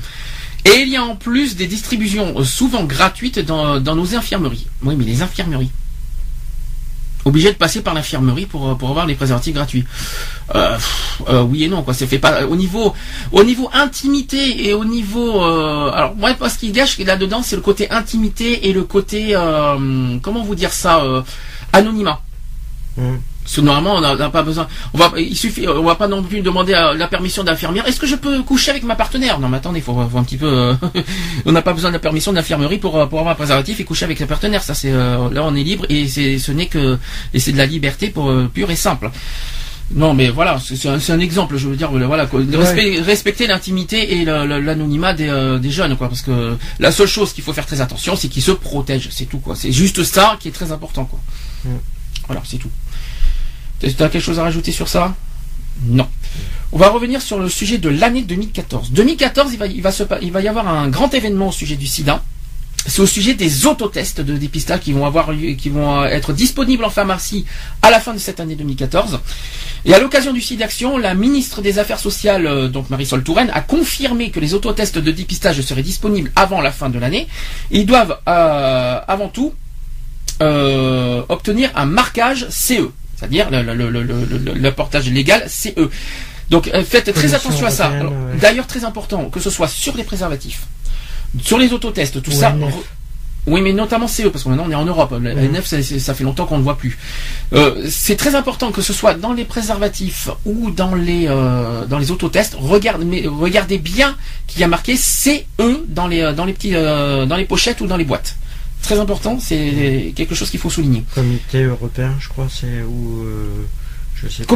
C'est le, c'est le, c'est le confère, la conformité européenne en gros. Je crois que c'est conformité, c'est. Je crois c'est conformité. Je crois. Hein.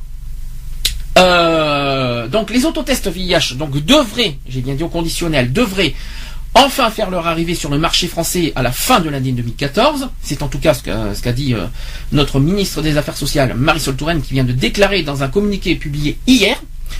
Euh, à l'occasion du lancement du SIDAction 2014, donc Marisol Touraine a, a, donc rappelé que face au risque de banalisation de cette maladie, il est important de rester mobilisé contre le VIH tout en gardant à l'esprit deux priorités essentielles, la prévention ça, c'est le premier point. Et le dépistage.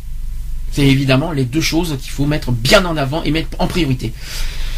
Et c'est justement afin de promouvoir davantage le dépistage dans l'Hexagone qu'elle avait donné en novembre dernier, euh, en, en, 2013, son feu vert officiel concernant ces tests à réaliser soi-même. Ah oui, c'est ça l'autotest, c'est-à-dire que maintenant, à la fin de l'année, vous aurez droit, euh, vous pourrez vous dépister vous-même grâce à un autodépistage. C'est ça l'autotest. Mmh.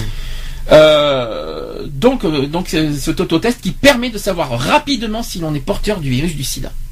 Fiable ou pas fiable Question, on verra ça quand ça sera mis en vente. Selon la ministre, outre leur disponibilité euh, dans les officines françaises, ils seront également proposés en complément des, dépistages traditionnels par des associations à destination des personnes les plus à risque. Hmm. Notamment les homosexuels, bien sûr. Et les jeunes. Alors des autotests simples et fiables. Alors voilà ce qu'ils disent. Alors n'empêche que vous voyez, c'est pas totalement fiable parce que ça a été indiqué, c'est que des autotests simples et fiables à 98,5%. Donc où sont les 1,5 C'est une bonne question. Et nous, on, préférerait entendre 100%. Donc il y a un tout petit petit. Euh, c'est vrai que bon, euh, ils sont pas sûrs à 100%. Et euh, parce qu'ils veulent, ils veulent sûrement pas inquiéter, euh, voilà. ouais, mais bon, 90, bon, c'est bien d'avoir été honnête, par contre. Déjà 98,5, mais 5, euh, c'est déjà pas mal. Soit disant que c'est bon, ils ont dû faire pas mal de tests. Je sais qu'il y a eu des tests à Marseille il y a deux ans, euh, par rapport aux autotests, ils, ont, ils avaient fait mm. des, euh, des expériences là-dessus. Oui, il y a eu un peu et, partout, hein. Et, il y a eu, je sais qu'il y a eu des expériences à Marseille sur les autotests et ça a bien marché, soi-disant. Donc, c'est pour ça qu'aujourd'hui c'est mis en vente. Alors, euh, donc la force de ce, de, ce, de ce nouvel outil de dépistage, l'autotest, c'est avant tout sa simplicité. Il est peut-être, euh, euh, il peut être réalisé sans encadrement médical ou paramédical spécifique, donc on n'a pas besoin d'être, d'avoir des infirmières, des, mmh. médecins autour de nous pour faire ce, cet autotest. Ça c'est la première chose.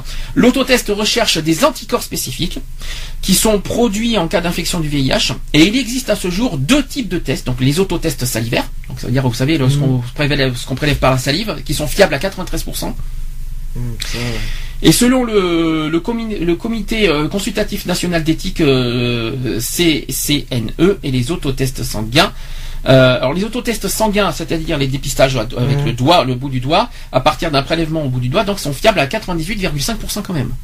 Donc là, et puis en plus vous avez la réponse très rapide. C'est ça qui est, c'est ça qui est, ça par contre c'est une sacrée avancée. Ouais, c'est en, une heure, je crois. Et en revanche, comme pour un dépistage traditionnel, le test. Alors écoutez bien parce que ça c'est très très important. Euh, quand, quand vous on, le répétera à la fin de l'année s'il le faut, euh, quand ça sera mis en vente. Euh, comme pour le dépistage traditionnel, le test doit être effectué deux à trois mois après le rapport sexuel à risque. C'est-à-dire que vous, vous pouvez vous procurer l'autotest chez vous, mais attention, il faudra faire le, il faudra faire ce test deux à trois mois. On, on préconiserait plus trois, quatre mois même. Trois mois. J'entends même, j'ai même entendu quatre mois des fois. Ah, Parce que des fois, trois mois, il y en a, certaines associations qui trouvent que trois mois c'est un petit peu tôt des fois. Donc il faut, on privilégie plus trois, quatre mois, on va dire, après la prise de risque. Mm. Voilà. Euh, le but de, donc, de cet autotest, c'est de cibler des, des, populations isolées et éviter 400 nouvelles infections. Voilà le but recherché par rapport à cet autotest. On verra ça euh, selon les chiffres l'année prochaine, si c'est sorti. Hein. Alors même s'ils ne sont pas euh, destinés à remplacer le dépistage traditionnel depuis plusieurs années, les associations voient dans les autotests une nouvelle arme contre le sida. Euh, elles expliquent que par rapport au dispositif actuel, ce nouvel outil ciblera notamment un public isolé potentiellement porteur du VIH, parce que c'est vrai, parce que euh, ce qui est magnifique dans cette, dans cette, dans cette nouvelle avancée, c'est qu'on n'est plus obligé d'aller voir des infirmières ou des médecins pour faire, ou même dans les analyses, pour se faire piquer pour avoir le sida.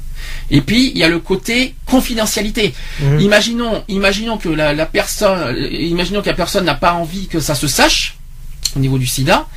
Euh, voilà quoi. C'est c'est le c'est le, le ce côté. Je pense que c'est le côté à confidentialité que que qu'il y en a qui certains qui ne qui n'osent pas aller faire des tests de, mm. dépistage euh, dans le dans le moyen au moyen traditionnel. Tandis que là, effectivement, euh, c'est confidentiel, c'est anonyme, c'est personnel. Aucun risque. Par contre, et, par contre, c'est très important, c'est que si malheureusement, je ne souhaite à personne, vous apprenez dans les que vous avez que vous êtes que vous avez contracté le virus, ne le gardez pas pour vous. Par contre. C'est-à-dire protéger, vos entourages. C'est ça qu'il faut se dire. Vos entourages et vos euh, partenaires. Et après, euh, réagissez. En Bon, c'est pas la peine de crier sur tous les toits. Mm. Votre, votre séropositivité, mais surtout, surtout, surtout, protéger votre entourage et protéger vos, vos partenaires. C'est la seule chose qu'on réclame et qu'on demande. Après, le fait que le fait de garder pour soi, ça c'est le choix de chacun et qui est libre de garder pour soi, mais à condition de faire très attention aux entourages. C'est ça, c'est ça qu'il faut faire attention. Euh, d'ailleurs, aucun autotest du VIH n'a été certifié en Europe. Malheureusement, donc euh, parce que même si d'après la ministre des Affaires sociales, l'arrivée des autotests en France est bel et bien pour 2014, l'ANSM avait toutefois rappelé en février dernier, donc cette année 2014, qu'il n'existait pour autant aucun autotest de dépistage du VIH disponible sur le marché européen ni aucun autotest qui serait conforme à la réglementation marquage CE. Alors ça, c'est un petit peu bizarre. On verra ça à la fin d'année, mais bon, vous allez me dire, il reste encore 6-7 mois avant que ça soit avant que ça soit disponible dans les pharmacies. Mais si c'est disponible dans les pharmacies, c'est que ça doit être euh, quand même sérieux, je pense. Ça m'étonnerait que les pharmacies vendent des choses euh, euh, aussi qui ne sont pas fiables comme ça. Moi, j'y crois pas. Mais bon, c'est bizarre. Donc il faudra faire, il faudra, rester très prudent euh, sur le marquage CE au niveau des autotests à la fin de l'année. Ça, c'est le premier point. Ensuite, les autotests sont en phase d'évaluation depuis 2013, dont pour l'obtention d'un marquage CE et pourraient être disponibles prochainement en France. Mais cela n'est pas encore le cas, insistait l'agence euh, il y a deux mois. Elle concluait donc qu'il ne fallait pas acheter ce genre de test sur Internet. Oui, par contre, ah oui, éviter d'acheter sur Internet. Oui, parce que les tests sont. Ne pas. Ah oui, alors là, attention. Ah oui, qu'on soit bien clair. Évitez d'acheter ces genres de tests sur Internet et n'achetez qu'en pharmacie.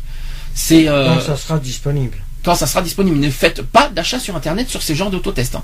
C'est d'abord on ne connaît pas la fiabilité, on ne connaît pas les euh, d'où ça provient tout ça, tandis que les pharmacies, on est sûr que voilà les pharmacies ils savent d'où ça vient et tout ça, que c'est beaucoup plus sérieux, beaucoup plus fiable et beaucoup plus honnête.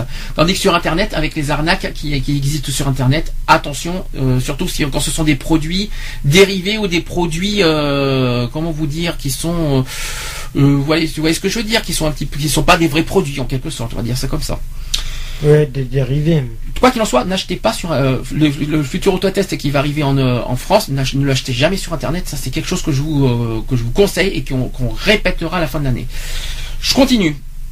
dès que la mise sur le marché des autotests VIH marqués CE sera possible et effective en France, les autorités sanitaires, dont l'ANCM, feront connaître cette information par le biais d'une nouvelle communication. Donc ça, on sera au courant en temps voulu sur, ce marquage CE dans l'année. Euh, face au risque de la banalisation de cette maladie, donc Marisol Touraine, euh, ministre des Affaires sociales, appelle à rester mobilisé contre le VIH. donc je le répète avec deux priorités la prévention et le dépistage. La prévention d'abord pour inciter, voilà, ça c'est voilà pourquoi prévention? La prévention d'abord pour inciter les jeunes et les moins jeunes à mieux se protéger. Le gouvernement a ainsi euh, baissé le taux de la TVA appliqué aux préservatifs. Je ne sais pas si vous étiez au courant que le taux de la TVA du préservatif a baissé. On en a parlé en début de l'année, ça a baissé depuis le 1er janvier dernier. Euh, c'est passé de 7% à 5,5%. C'est pas énorme, mais c'est un progrès quand même. Au 1er janvier 2014. Au lieu de l'augmentation à 10% prévue à cette date. Donc mm. ils ont échappé à l'augmentation, ça, ça a plutôt baissé. Une campagne d'information a également été lancée en décembre 2013 pour rappeler à tous, et plus particulièrement aux plus jeunes, que le préservatif est la meilleure protection contre le VIH et toutes les infections sexuellement transmissibles. Alors pour ça, vous allez sur le site du ministère de la Santé, et vous verrez euh, tout ça. Euh, vous aurez la campagne sur ce site, tout simplement. Euh, ces rappels aussi sont nécessaires au vu des derniers chiffres. Donc, selon l'étude de santé 2014, j'ai bien dit 2014, de la SMEREP, publié il y a donc il y a quelques jours, c'est tout frais, c'est ce sont des, chiffres récents. Je le répète, 30% euh, des étudiants n'utilisent jamais de préservatif, ça c'est le premier, chiffre très important.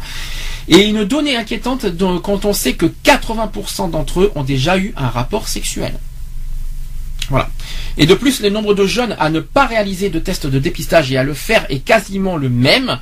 Pour améliorer ce chiffre, la ministre euh, Marisol Touraine a indiqué que les autotests du VIH seront disponibles à la fin de l'année. Je sais qu'on se répète beaucoup, mais il faut le répéter, mais il faut, faut le rabâcher, rabâcher, rabâcher quand même. C'est le genre d'ici d'action et on continuera à rabâcher tant qu'il le faudra. Euh, aujourd'hui, chez une personne infectée, les antirétroviraux, on va revenir maintenant sur le sujet des antirétroviraux. Alors, ces antirétroviraux améliorent la qualité de vie aujourd'hui. L'espérance de vie de ces patients peut être comparable à celle du reste de la population. Néanmoins, la tolérance de ces molécules reste encore très mauvaise chez quelques patients, notamment pour ceux euh, chez qui la maladie a été diagnostiquée à un stade relativement tardif. Dans ce cas, des complications peuvent survenir. Alors on parle d'origine osseuse, cardiaque, métabolique, donc par exemple le diabète, l'hypercholestérol, l'hypercholestérol, c'est-à-dire l'hyper, l'hyper, c'est-à-dire au-dessus, hein, un taux élevé de cholestérol. Euh, il y a aussi la liste des médicaments à prendre euh, qui s'allonge d'autant. Et enfin, les rétroviraux qui ne permettent que de stopper la maladie. Mmh. On est bien d'accord. Hein. Lorsque le patient les arrête, euh, les arrête la, maladie revient. Tout simplement. Si, si les, les, patients ne prennent pas d'antirétroviraux, malheureusement, la maladie reprend le dessus et votre vie en dépend. C'est ça qu'il faut se dire. Euh, les plus de 50 ans, ah oui, parce qu'on parle beaucoup des jeunes, mais on va parler aussi des seniors, des plus de 50 ans qui ont une faible perception du risque. Et ça, c'est très, très, très grave aussi. On parle beaucoup des jeunes qui sont euh, parfois négligents sur la maladie. Mhm. Mais alors, les plus de 50 ans qui ont une faible perception du risque, ça aussi, c'est pas mieux. Parce que plusieurs centaines de Français continuent à mourir chaque année du sida. Ça, c'est première chose. Et étrangement, ces décès ou nouvelles contaminations ne touchent pas que les jeunes ou les populations dites plus à risque. Euh, depuis quelques années, donc je vais expliquer tout ça, des changements de profil de l'épidémie s'opèrent. Remarque, euh, donc ça a été remarqué par le butin euh, épidémiologie hebdomadaire qui a été consacré par le VIH. Alors écoutez bien ça les personnes âgées de 50 ans ou plus au moment du diagnostic représentent une part croissante des découvertes de séropositivité, soit 19% de l'ensemble des diagnostics en 2012 et 30% chez les hommes, et j'ai bien dit les hommes hétérosexuels. Ah Là, ça mérite, là, ça mérite un petit peu de bien entendre. J'ai bien dit chez les hommes hétérosexuels de plus de 50 ans. Hein. C'est quand même impressionnant. Hein. Je continue aussi dans cette tranche d'âge, donc depuis 50 ans, le diagnostic est souvent tardif, euh, à des stades aussi avancés de l'infection qui se manifestent déjà par des signes cliniques.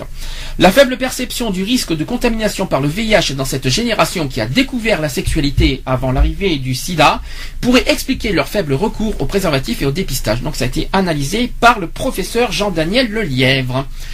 Voilà, qu'est-ce que tu en penses? Alors ça, on parlait beaucoup des jeunes, mais alors les seniors. C'est vrai que ça, ça mérite un petit peu, euh, un petit coup de calcaire, un petit coup de colère quand même de, de, cette négligence. Alors en plus, en plus, les plus de 50 ans, les hommes hétérosexuels. Ouais. C'est encore pire. À se demander pourquoi.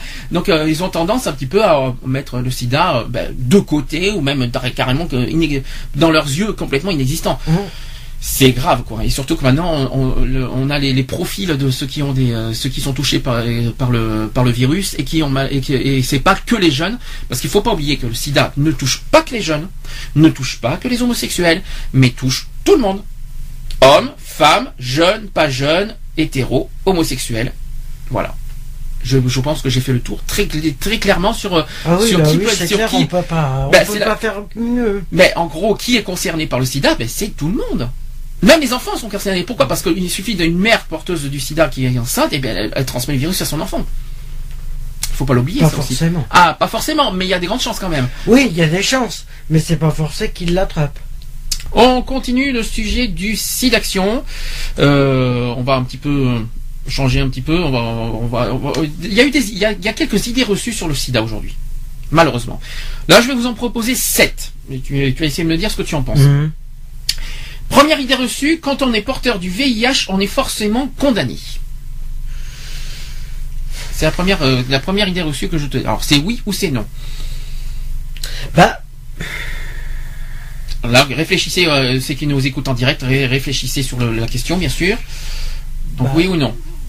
Vite, parce qu'on a. Bah, non, pas, pas spécialement, non. Alors la réponse est bien non, parce que dans les pays du Nord comme la France, le VIH est plutôt bien pris en charge. Certains médecins n'hésitent d'ailleurs plus à parler du VIH comme d'une maladie chronique au même titre que le diabète. La recherche a fait d'énormes progrès depuis l'apparition de l'épidémie. Euh, si les premières générations de trithérapie euh, provoquaient de nombreux effets secondaires tels que de diarrhée, euh, les pertes de poids, aujourd'hui maintenant les nouvelles générations de médicaments sont plutôt bien normalement.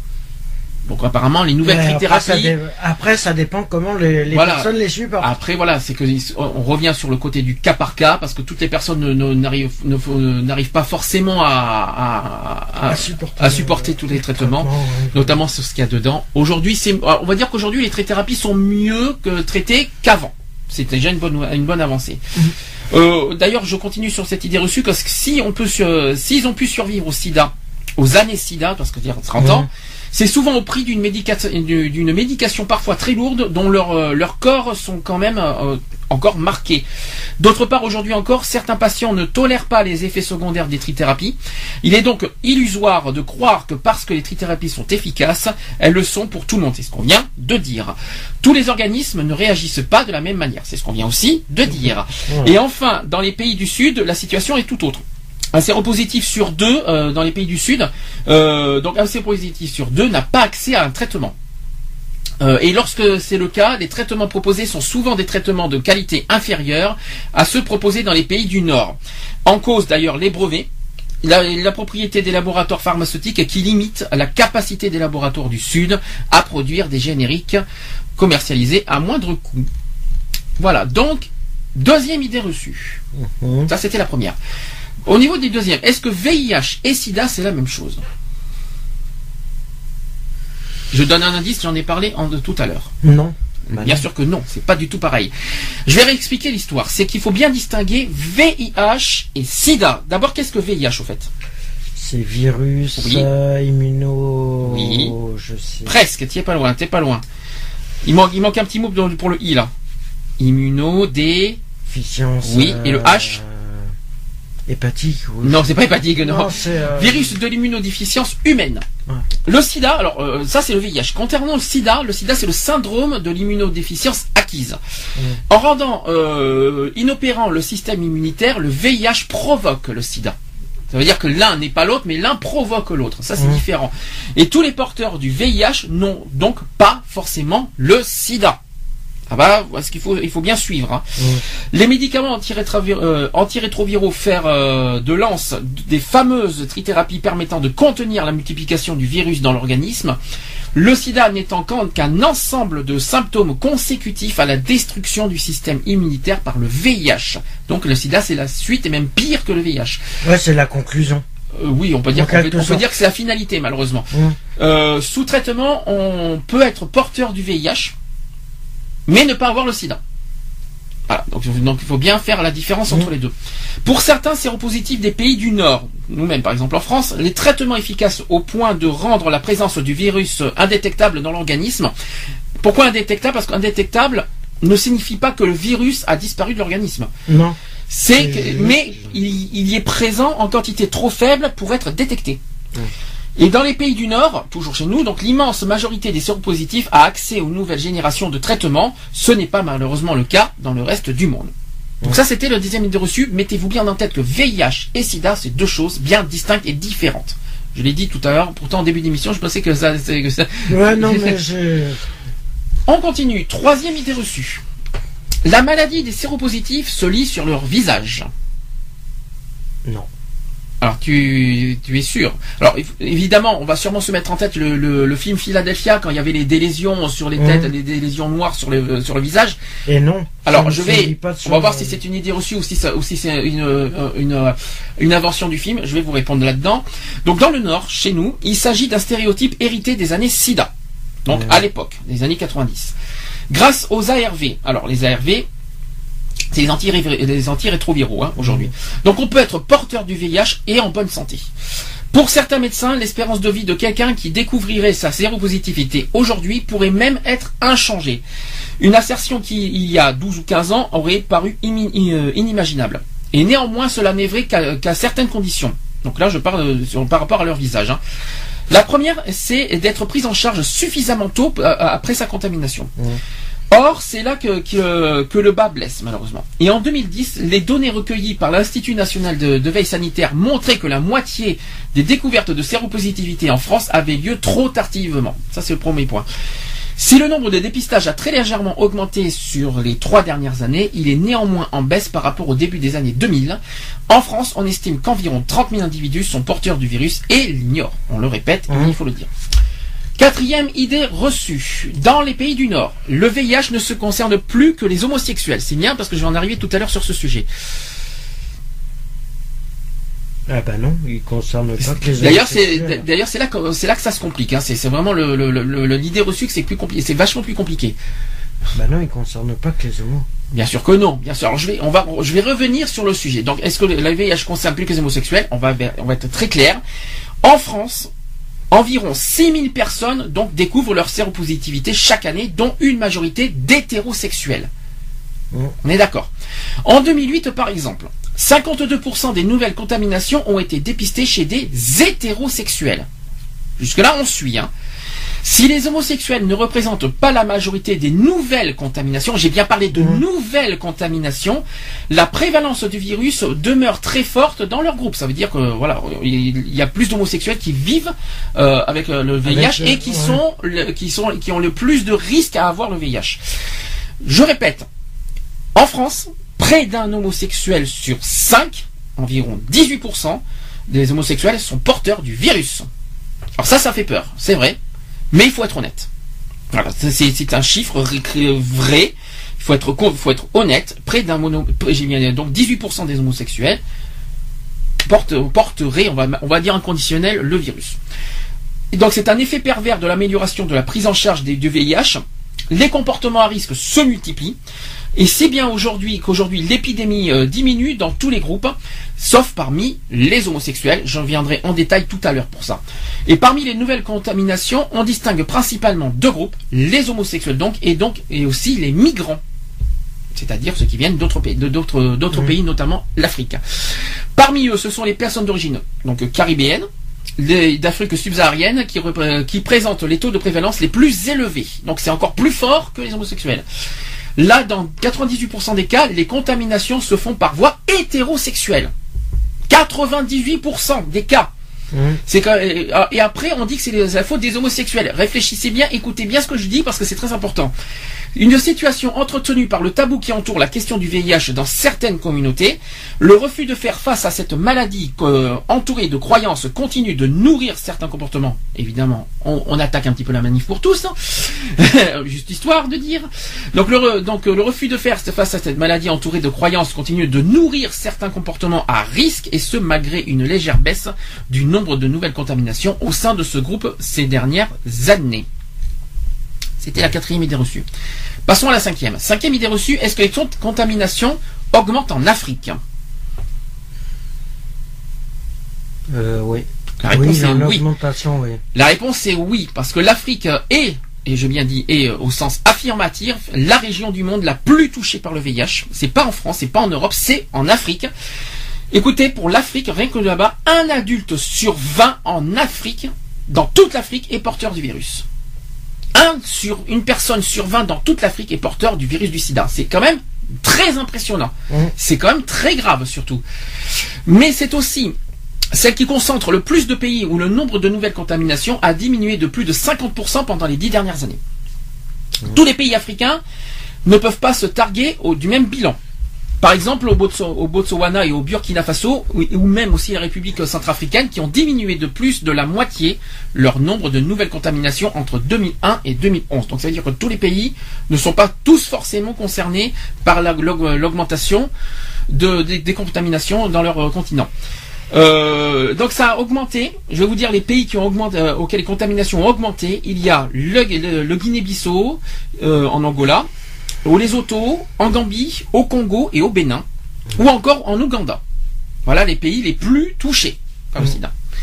Le Burundi, le Cameroun, la RDC, le Kenya, le Niger ou le Mozambique font figure de pays intermédiaires. Ça veut dire entre les deux, entre en, ouais, voilà, on va dire c'est entre les deux, ça veut dire euh, c'est stable, on va dire.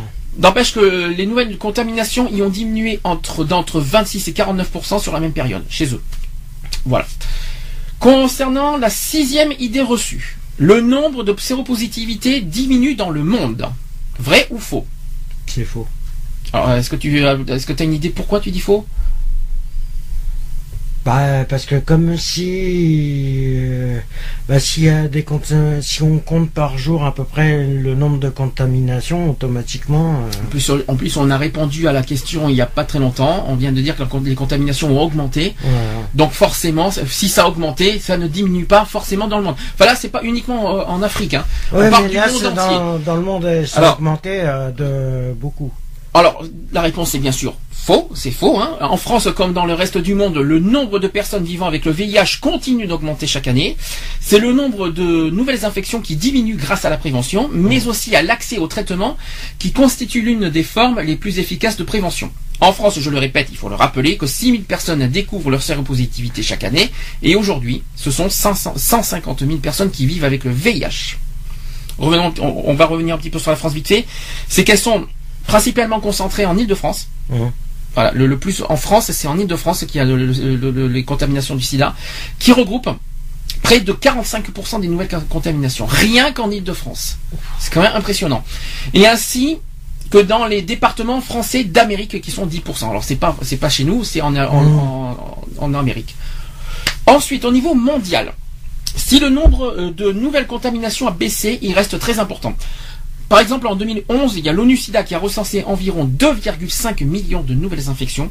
Certes, c'est 20% de moins qu'en 2001. Hein, c'est la petite bonne nouvelle, on va dire. Mais si l'épidémie euh, recule en, Europe occidentale, elle augmente en Europe de l'Est et en Asie centrale, où entre 2001 et 2011, le nombre de séropositifs, le nombre de séropositifs est passé de 670 000 en 2001 à 1,4 million en 2011. Donc, le double. Donc euh, euh, oui, pratiquement. Un peu plus du double. Un peu moins du double. Si, si t'as raison, si t'as raison, c'est un peu plus du double. Autant pour moi, 4 millions. C'est un peu plus du double. Ça, quand même, c'est quand même impressionnant. Les pays de l'Est, comme la Russie, pour pas citer, comme la Russie, donc sont particulièrement touchés euh, par cette augmentation. 40% des nouvelles contaminations ont lieu parmi les toxicomanes en Russie. On est d'accord. Je continue. L'augmentation du nombre de nouvelles contaminations peut aussi être en effet de la crise économique. C'est par exemple le cas en Grèce, où entre 2010 et 2011, le nombre de contaminations par le virus du sida a fait un bond de 57% dans tout le pays en Grèce. Donc c'est un rapport 2012 euh, de l'ONU SIDA. Mmh. Depuis 2008, les crédits alloués à la santé et aux programmes médico-sociaux diminuent. En 2010, par exemple, une coupe de 6,7% a été, avait été votée. Voilà. Ça, c'était sur l'idée reçue euh, numéro 6. Et maintenant, il manque la numéro 7, la dernière idée reçue. Est-ce que la prévention fonctionne bien en ce moment? Oui. Ou, euh, enfin, en fait, voilà. On va dire ça comme ça. C'est une personne qui dit ça, qui répond, qui répondrait comme ça. La prévention fonctionne bien. Merci. Alors, est-ce que est-ce que c'est une idée reçue qu'on peut tolérer ou pas? Ah, elle ne fonctionne pas du tout. On parle bien de prévention, on parle pas des traitements. Attention. Ah, mais la hein. prévention, elle, ne fonctionne pas du tout. Alors aujourd'hui, les traitements fonctionnent. Les traitements fonctionnent, mais la prévention, prévention n'y est pas. N'y est pas. Je pense que c'est pas. Je pense que c'est une réponse qui est pas bête et qui est euh, qui mérite d'être bien bien entendue. On va répéter que dans les pays du Nord, comme la France, l'accès à des meilleurs traitements et la prise en charge du VIH comme une maladie chronique ont fait émerger une nouvelle donne en termes de prévention. Comment communiquer sur une maladie dont on pourrait croire qu'elle ne tue plus, et alors que c'est pas le cas. Il faut rappeler que la maladie est toujours là, elle est toujours présente, qu'elle est transmissible à n'importe qui et qu'elle continue à tuer des gens. Il faut être honnête, clair, net et précis. Donc cette euh, question est particulièrement vraie. Mais en ce qui concerne les homosexuels notamment, le seul groupe où le nombre de contaminations augmente. Autre population qui témoigne de la nécessité de continuer les efforts de prévention, ce sont les jeunes. Voilà, c'est clair, net et précis. Donc euh, moins bonne connaissance en de, de mode de, transmission. Donc apparemment les jeunes auraient, euh, seraient, euh, ils connaissent le, SIDA, mais apparemment aujourd'hui ils ont. de transmission. Non, c'est pire que ça. Non, c'est pire que ça. C'est qu'apparemment ils ne, ils, répondraient pas forcément aux bonnes réponses sur les modes de transmission et sur la prévention du SIDA. C'est-à-dire si on leur pose des questions aux jeunes, ils, vont pas forcément, ils vont pas forcément répondre juste, avoir les, avoir les réponses justes par rapport à ça. Et ça c'est très grave. Il y en a même, aujourd'hui, d'après ce que je vois, des jeunes qui savent pas les, modes de transmission du sida. Il y en a qui se mettent en tête que c'est par voie sexuelle, alors qu'il n'y a pas que par voie sexuelle. Mmh. Il y en a, et, c'est quand même hallucinant. C'est ce que, c'est ce que, c'est quelque chose que je ne comprends pas. Euh, En termes de prévention, donc les pays du Sud présentent de, euh, nombreux contrastes, donc il n'y a pas que chez nous. Globalement, la promotion de l'usage du préservatif qui progresse, tout comme la prévention sur les comportements à risque. Ces dix dernières années, les investissements en prévention ont, ont augmenté, qu'elle ait été à destination des hétérosexuels comme des homosexuels, autant l'un que les autres. Autant les uns que les autres plutôt. Véritable ombre au tableau, on dénombre peu, euh, voire pas du tout de programme de prévention à destination des usagers de drogue. Et ça, c'est vrai, parce qu'on parle beaucoup de voies sexuelles, mais les drogues, on entend très peu parler. on parle des toxicomanes, des échanges de seringues, et notamment des drogues. C'est vrai que... D'ailleurs, justement, en parlant des toxicomanes, ça serait... Et ça, c'est un appel que je lance par rapport à tous les toxicomanes. Euh, que quand ils utilisent leurs seringues. Jamais les mettre à la poubelle déjà. C'est qu'ils ont des endroits spéciaux pour les mettre au lieu de les laisser sur la voie publique. Alors déjà, parce que des gamins peuvent tomber dessus. Alors, pourquoi t'as alors c'est quelque chose que t'as entendu parler euh, Non, c'est pas ça. C'est que j'en ai vu quelques uns les balancer sur la voie publique. Alors attends, là tu, tu es en train de me dire que tu as été témoin de, de, personnes qui ont jeté leur seringue en voie publique. Des toxicomanes. C'est très grave ça. Et c'est des et la plupart c'est des sans domicile fixe. D'accord. Alors on va euh, donc ça ça mérite euh, un message clair parce qu'on n'a pas on n'en a pas parlé de ce sujet mais ça c'est bien ce que tu dis ça mérite d'être clair. Euh, déjà premièrement toute seringue ne doit pas être jetée au, même pas dans les poubelles déjà. C'est que une, une seringue qui qui les utilise Hmm. Les toxicomanes qui les utilisent, je ne suis pas contre. Oui, mais on ne recommande pas du tout d'utiliser. Hein, je dis franchement, euh, on est contre la drogue aussi. Hein. Ils les utilisent euh, parce que voilà, pour différentes raisons, euh, c'est leur problème. Mais ce que je voudrais bien, et ça, c'est un message que je vais laisser passer, et j'aimerais bien que toutes les personnes qui nous écoutent puissent le faire passer autour d'eux, c'est que les quand les toxicomanes se piquent, ça serait bien qu'ils rebouchent leurs, euh, leurs seringues et les jettent dans les conteneurs ah non. À seringues. Ah non, ah oui, mais les conteneurs à seringues, pas, pas à l'extérieur en tout cas. Euh, pas, non, non, ils ont des, ils ont des conteneurs spéciaux pour les seringues usagées. Mhm. À eux de prendre conscience de les mettre dans leur, dans les conteneurs. Pour toi, le but, c'est notamment pour que les enfants. C'est pour euh, que les, les enfants, qu'un enfant qui trouve une seringue, euh, je parle des, enfants de 5 à 6 ans, mhm. qui sont, qui découvrent, même de 3 ans, qui, qui découvrent un peu euh, les choses, ne puissent pas, ou même des personnes, euh, voilà, différentes, toute personne, toute personne, toute personne est concernée par ça, et voilà, c'est que une seringue usagée peut retransmettre Mhm. le VIH. D'accord. Parce que les seringues qui ont été portées par les toxicomanes peuvent être. Ça peut leur donner envie d'utiliser les drogues ou leur refiler le VIH. Et un gamin, et ça je l'ai vu encore, euh, ben, c'est quand? Hmm, La semaine dernière. Heureusement que je suis passé quoi 10 minutes avant, parce que j'avais il y, y avait un, enfant de 5 ans qui passait avec sa mère et il y avait une seringue par terre. Mhm. Sans le bouchon. Sans le bouchon, d'accord. Utilisé. Mhm. Heureusement que, j'ai le temps. C'est pire parce que ça veut dire que quelqu'un peut marcher en plus sur l'aiguille. Voilà, automatiquement. Et, euh, imagine un enfant qui court. Ah mais même. Et qui tombe. N'importe qui, pas forcément les enfants. Les enfants peuvent le trouver et le ramasser. Mais après, après euh, n'importe qui peut marcher en plus sur l'aiguille. Euh, voilà, le problème, il suffit que la, la seringue soit disposée avec la, la pointe vers le haut. Hum. Et on est à l'abri de rien du tout. Alors c'est pour ça que moi je lance euh, cet appel. Cet appel à toutes les personnes toxicomanes ou qui se qui d'abord d'abord déjà il y a deux appels à faire. D'une c'est vrai ne pas jeter dans ne pas jeter les euh, les seringues les seringues sur la voie publique. Ça c'est le premier point. Et sans les bouchons. Et deuxième point, et t'as oublié un deuxième point qu'il faut faire très attention à ça, pas d'échange de seringues. Et non plus pas d'échange de seringues. N'échangez jamais vos seringues, c'est très très important et interdit en plus.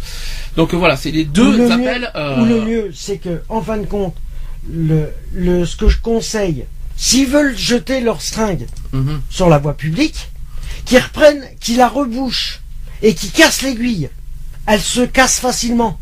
Ah mais le produit reste là quand même. Hein. Non, une fois qu'il est injecté, le produit. Hmm. Ils s'injectent le produit euh, comme ils veulent. Ils prennent le bouchon, ils cassent l'aiguille au bout, et après ils balancent leur seringue. Mais le, bout, l'aiguille, là, ils la balancent. Mhm. Mais dans un, dans un, dans une boîte exprès. Voilà.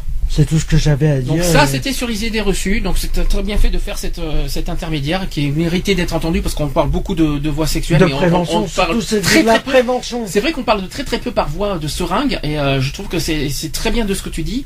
Et peu de bon, peu de monde savent qu'on peut que ça que ça peut être transmis par voix euh, par par seringue par notamment des drogués ou des toxicomanes ou par intraveineuse. Ce qu'on appelle intraveineuse. Et que pas beaucoup le savent et malheureusement c'est toujours le cas aujourd'hui. Ça existe encore aujourd'hui. Il faut bien le souligner et c'est en augmentation d'ailleurs. Je n'ai pas les chiffres exacts pour les toxicomanes. Non, mais c'est en augmentation. Mais c'est euh, voilà. Bon, on les aura la, la prochaine fois. La prochaine fois, voilà. Je voudrais euh, maintenant parler de l'histoire du SIDA parce que le SIDA Action existe effectivement depuis 20 ans aujourd'hui, hein mais le SIDA en France existe depuis aujourd'hui 31 ans. Ça veut dire euh, la découverte du sida. 83. en France, le, sida a été découvert en 1983. Donc ça, c'est la première date que je vous fournis. Euh, donc en 1983, l'équipe du professeur Jean-Claude Sherman, qui travaille à l'Institut Pasteur, isole un virus étroitement associé au sida, qui est appelé le VIH. Donc ça, c'était en 1983. Deuxième date importante que je peux vous souligner, en 1984, il y a eu la mort de Michel Foucault, qui est euh, la création d'AID. Mm. Alors effectivement, c'est pas Act qui a été créé en premier. Non, c'est Ed. C'est Ed. Alors je me suis trompé tout à l'heure. Je, je, m'en excuse. Je, m'excuse à Ed au passage. Je croyais que je croyais que Act était le premier. Non, c'est Ed qui a été qui a été créé en premier euh, en 1984. Euh, donc euh, donc ça a été donc on s'est rendu compte que d'autres populations que des homosexuels mâles sont atteintes à cette époque-là. Le SIDA en 1984 a été une maladie dite honteuse. Mm. On a parlé on a parlé à cette époque-là de la maladie de la honte et, euh, et qu'on n'en parle pas. on est en 1984. Hein. Euh, on n'avait pas le droit à cette époque-là, en 1984, de faire de la pub pour les préservatifs. Mmh. C'est quand même impressionnant. Et là est née donc l'association Aide, et je m'excuse parce que je me suis trompé de, date par rapport à Aide. Euh, donc en 1984 est née l'association Aide, donc c'est Daniel Defer qui en est le fondateur à l'époque. Euh, ils font la tournée. On sait en quel mois ou en quel J'ai pas la, pas le mois exact, mais c'est vrai que voilà, ça a été créé en 1984 et, d'ailleurs à cette époque-là en 84, Aide a fait, euh, ils ont fait la tournée des bars pour distribuer des capotes. Mm. Et ça, je trouve ça très intéressant. Devant l'incapacité du gouvernement à déterminer une politique de prévention en 1984. Donc ça, c'était la deuxième date. Je passe à la troisième date. On passe en 1986. En 1986 sonne le retour de la droite au pouvoir. Donc il y a eu, il y a eu, comment dire, François Mitterrand premier qui était président de la République et à côté vous avez eu Jacques Chirac qui était premier ministre. Et à ce moment-là, en 1986, il y a eu la loi Barzac qui a été, euh, qui a été promulguée. 4500 euh, cas de sida contre seulement 48 en 1982. Donc Michel Barzac, qui était la première, la, seule femme ministre à cette époque, en 1986, elle a bousculé les mentalités en passant au journal de 20 heures pour parler de préservatifs. Alors, elle a préparé un décret pour autoriser la vente libre de seringues en pharmacie pour limiter les contaminations chez les toxicos. Et c'est le début d'une politique de réduction de, des risques. En six mois, par exemple, depuis cette loi, les contaminations auraient diminué de 80% chez eux. C'est quand même hallucinant. 1987, quatrième date. Et là, ça va pas être joli à attendre. Alors vous allez voir qu'aujourd'hui, euh, peut-être que soi-disant que le parti politique a, évolué, moi j'y crois pas du tout, mais voilà ce qui a été dit en 1987 par l'ancien président du Front National, Jean-Marie Le Pen. Il a dit ceci.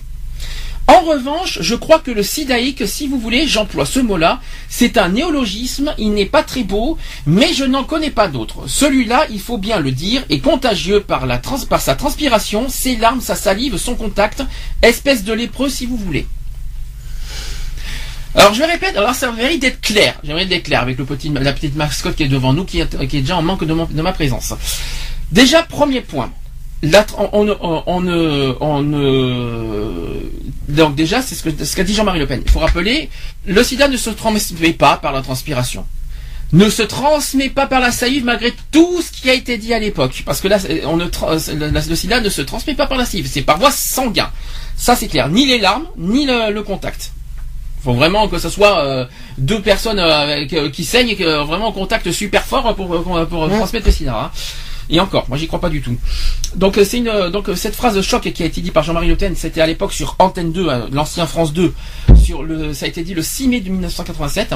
Cette phrase qui a été malheureusement révélatrice d'un état de pensée qui a que beaucoup de gens y ont cru d'ailleurs, je tiens à vous le dire parce que cette phrase il y a plein de monde qui ont qui ont mis cette idée en tête que ça y est, ça se transmet par la salive, ça se transmet tout ça alors que c'est faux. Les gens qui ont à l'époque eu peur des malades de sida Aujourd'hui, c'est toujours le cas d'ailleurs, hein, grâce, à, grâce à cette idée choc. Jean-Paul Aron, euh, qui a été la première personnalité à témoigner euh, publiquement de sa maladie, et c'est une grande étape qui contribue à faire évoluer l'opinion publique. D'accord? Mais quoi qu'il en soit, ce sont que des idées reçues. Ça ne se transmet pas par la salive, ça ne se transmet pas par la, euh, par la transpiration, ni par ni par les larmes, ni par contact. Voilà, c'est uniquement par voie sanguine, point final, et voie sexuelle et bien sûr échange de drogue. Je continue. Autre date, 1989, et c'est là que je me suis trompé parce que j'avais pas fait gaffe. C'est la création d'Act Up cette fois. Alors Act Up a été créé en 1989, à un moment où le besoin de radicalisme a été fort. Les publicités de prévention sont jugées euh, trop édulcorées, euh, euh, édulcorées et pas assez efficaces à l'époque. Les maladies du sida commencent alors à prendre d'assaut les politiques. Up qui a organisé des actions radicales pour protester contre l'Église qui pense que, la capote favorise l'épidémie et en banalisant les euh, rapports sexuels. Euh, je continue. En 1991, autre date, il y a eu l'affaire du sang contaminé. Mmh. Euh, ça a été très grave à l'époque. Donc en avril 1991, la journaliste Anne-Marie euh, Casteret qui publie dans l'hebdomadaire L'événement du jeudi un article qui va marquer euh, la population française de 1984 à 1985, le Centre national de transfusion sanguine a distribué à des hémophiles des produits sanguins. Certains d'entre eux étaient contaminés par le virus du sida. Soudainement, les Français se sont mobilisés euh, pour les maladies du sida, d'un coup, en 1991, sauf que les hémophiles euh, sont alors les pauvres victimes du sida, alors que les autres, les homosexuels et les toxicos, l'ont bien mérité. Continuons. En 1993, il y a eu un événement à Paris. C'est qu'il y a eu un énorme préservatif, un préservatif géant qui a été euh, qui a été mis à la place de la Concorde. Je ne sais pas si vous vous souvenez de cette image. Rose. Euh, rose, exactement. Euh, c'est un préservatif géant qui a été sur l'obélisque de la place de la mhm. Concorde à, Paris. Ça a été fait le 1er décembre 93. 1er décembre. C'est quoi 1er décembre? La journée mondiale. La journée mondiale contre le sida, bien sûr. Donc euh, c'est un préservatif géant qui, a, qui, a qui, est, long de 30 mètres. Qui a été le symbole de tous les morts du sida depuis 10 ans, c'est-à-dire entre 1983 et 1993. Ça, c'était c'était ça. Je continue. Autre date, 1996. C'est l'arrivée des trithérapies. On, aurait cru que les trithérapies étaient, c'était tout frais. Non. Les trithérapies sont arrivées en 1996. Ça date pas d'aujourd'hui, ça fait donc 17 euh, ans. 18 ans même. Donc c'est le traitement révolutionnaire qui a, qui a changé la vie de plusieurs malades du sida à l'époque. En un an, en 1996, la mortalité due au sida a diminué de 25%. En 1996. Le combat contre le sida qui s'est poursuivi euh, alors que sur un autre front, c'est-à-dire celui de la reconnaissance des droits des homosexuels qui vont euh, commencer à justement dû avec des manifestations dans les rues, d'où d'ailleurs les Gay Pride. Mais bon, euh, c'est une autre histoire. Ouais, mais maintenant les Gay Pride. En 1999, autre date, c'est le vote du Pax. Hein le Pax a été voté à, cette date-là. Donc le combat contre le sida a débouché sur la marche pour l'égalité des droits, qu'on connaît bien aujourd'hui, euh, qui va y avoir lieu d'ailleurs à Paris le prochain 28 juin. Donc en effet, dans les couples homosexuels, lorsque l'un des deux mourait du sida, le survivant n'avait aucun droit. Hein. Jusque-là, on suit. Maintenant, le pacte civil de solidarité, le Pax, est une bataille d'un an. Sur cette image, il y a eu euh, Rosine Bachelot qui, qui, pleure à l'Assemblée nationale, seul contre tous à soutenir ce projet de loi par rapport au Pax. Et aujourd'hui, aujourd'hui et maintenant, mhm. plus, plus près d'un million de couples sont paxés, dont beaucoup sont hétérosexuels. Et ce ne sont pas des homosexuels qui sont pas. C'était plus pour les droits des homosexuels. Et finalement, c'est 95% euh, des paxés qui sont des hétérosexuels. Avec le mariage pour tous, euh, maintenant, ça c'est autre chose. Par contre, ça va changer. Ça a changé. Alors en 2001, on s'approche un peu plus. Le en 2001, euh, le SIDA a fait son entrée à l'éducation nationale. J'explique. Il aura fallu quand même presque 20 ans à l'éducation nationale pour intégrer le sida dans les programmes scolaires. Mais pour nous, c'est aujourd'hui insuffisant au niveau des préventions. Euh, Ça veut dire qu'en 12 ans, ça n'a pas énormément évolué au niveau des préventions dans les, dans les écoles et qu'il faut remettre vraiment, vraiment au goût du jour, notamment pour les jeunes, pour qu'ils puissent prendre conscience à, à 100% euh, sur les risques du, euh, de VIH, parce qu'on va dire les deux, et du VIH et du sida, les deux. C'est très important. Pour finir, euh, c'est au sujet du mariage pour tous, qui a eu donc c'était en 2013, là c'est tout frais. Donc 15 ans après le pacte, il faut rappeler que la violence de la manif pour tous qu'on dénonce, qui est bien pire que celle vécue euh, lors des débats de 1999. Le documentaire rappelle, a rappelé ainsi que le combat n'est jamais fini. Et aujourd'hui, des minutes de silence en mémoire des morts du sida sont effectuées lors des marches des fiertés. Oui, c'est-à-dire il y a une minute de silence lors des marches des fiertés, ça c'est vrai, euh, dû en mémoire des morts du sida. Euh, je continue. Le nombre de découvertes de séropositivité euh, VIH chez les, euh, les hommes euh, sexuels qui vont qui, qui vers d'autres hommes. Donc on appelle ça en HSH pour être exact. C'est des hommes ayant des relations sexuelles avec d'autres hommes. Ça va, vous suivez? Mhm. Donc tout ça, donc ça a fortement augmenté entre 2011 et 2012, donc soit plus, 80, soit plus 14%, je vais y arriver, alors qu'il augmenterait en moyenne de plus 3% par an entre 2003 et 2011. Voilà les grosses dates euh, clés euh, au niveau du sida. Il y a peut-être certaines choses que tu n'étais pas au courant? Non, c'est vrai que j'étais pas bon au niveau des dates. Alors pour Jean-Marie Le Pen, Jean-Marie Le Pen, je me suis Jean-Marie Le Pen, oui, bon, de toute façon, on sait comment il est, euh, comment il a été, et, voilà. Et sa fille en est pas. Mais je moi, c'est vrai qu'au niveau politique, j'aimerais bien savoir où ils en sont. Qu'on soit bien clair, net et précis. De toute façon, j'en parlerai tout à l'heure euh, par rapport au, remaniement et puis par rapport au bilan mm. des municipales de la semaine dernière. Le Front National font croire aujourd'hui à qu'ils ont évolué, qu'ils sont aujourd'hui plus souples, qu'ils sont, ouverts, qui sont, ouverts, sont plus ouverts d'esprit. Ne vous ne vous fiez pas à ça. Hein. Ils sont euh, loin d'être des Pokémon. Avec, avec, avec, avec, ce qu'on a vu ces derniers jours, notamment sur les municipales et, ce qu'ils ont fait. Euh, ce n'est que ce n'est que ne vous fiez pas à, leur belle image comme quoi euh, ils sont ci ils sont là. Derrière ça je peux vous dire ça cache quand même de la de la haine. de la haine. Exactement. Bien dit. Bon euh, je vais pouvoir passer au, sujet encore plus important qui nous concerne de plus près c'est le, sida qui est en hausse chez les homosexuels en 2014 alors je vais c'est un sujet pour moi très très important euh, je voudrais quand même euh, faire donc euh, porter un message en tant que président d'une association envers les, envers les homosexuels. Donc je souhaite maintenant faire de la prévention et un petit peu un petit peu de cri d'alarme envers les homosexuels par rapport à ça. je rappelle aussi que lutter contre le VIH, c'est aussi combattre l'homophobie. Ça, c'est aussi quelque chose de très très très important. Alors, normalement, c'est c'est un chiffre qui est traditionnellement publié autour de la journée mondiale contre le sida, c'est-à-dire le 1er décembre. Donc les nouveaux chiffres du VIH-Sida viennent de paraître. Alors, une des, une des, données fortes de ce document est que le nombre de découvertes de séropositivité VIH chez les HSH, donc les hommes ayant des relations sexuelles avec des hommes, a fortement augmenté entre 2011 et 2012, c'est-à-dire plus 14%. Je le répète et je le redis. Certes, donc les, les, enquêtes démontrent bien de manière globale le relâchement de la prévention dans le monde LGBT, donc lesbiennes, gays, bi et trans. Pour autant, cette phrase ne peut évidemment pas être traitée de manière isolée et il faut lire la phrase suivante pour ne pas conclure facilement et faussement à l'irresponsabilité des gays. On va lire ensemble la phrase. L'augmentation en 2012 ne concerne que les diagnostics les plus précoces. Maintenant, on a la phrase de l'enquête.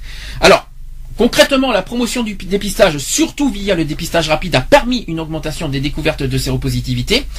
Donc on le rappelle, 30 à 50 000 personnes en France ne connaissent pas leur séropositivité. On fait une petite fourchette. Mmh. Or, on ne le sait que trop bien, un dépistage précoce permet une mise euh, sous traitement plus rapide et donc un contrôle du VIH tout autant sur le plan individuel que collectif. Parce qu'il ne faut pas le faire uniquement personnel, mais aussi sur le plan collectif. Ça, c'est très mhm. important. On souhaite, alors là, là c'est un appel très clair qu'on souhaite que les associations LGBT qui doivent se mobiliser davantage et encore plus euh, par rapport euh, au sujet contre le sida. Aujourd'hui c'est insuffisant. C'est très clair. Ah, euh, on parle beaucoup, beaucoup, beaucoup d'homophobie, ça c'est vrai, mais on entend très, très peu de, lutte contre le sida, et ça c'est quelque chose qu'il faut bien souligner. Aujourd'hui, les associations LGBT mettent un petit peu de côté le sujet du sida et mettent trop en avant le sujet de l'homophobie.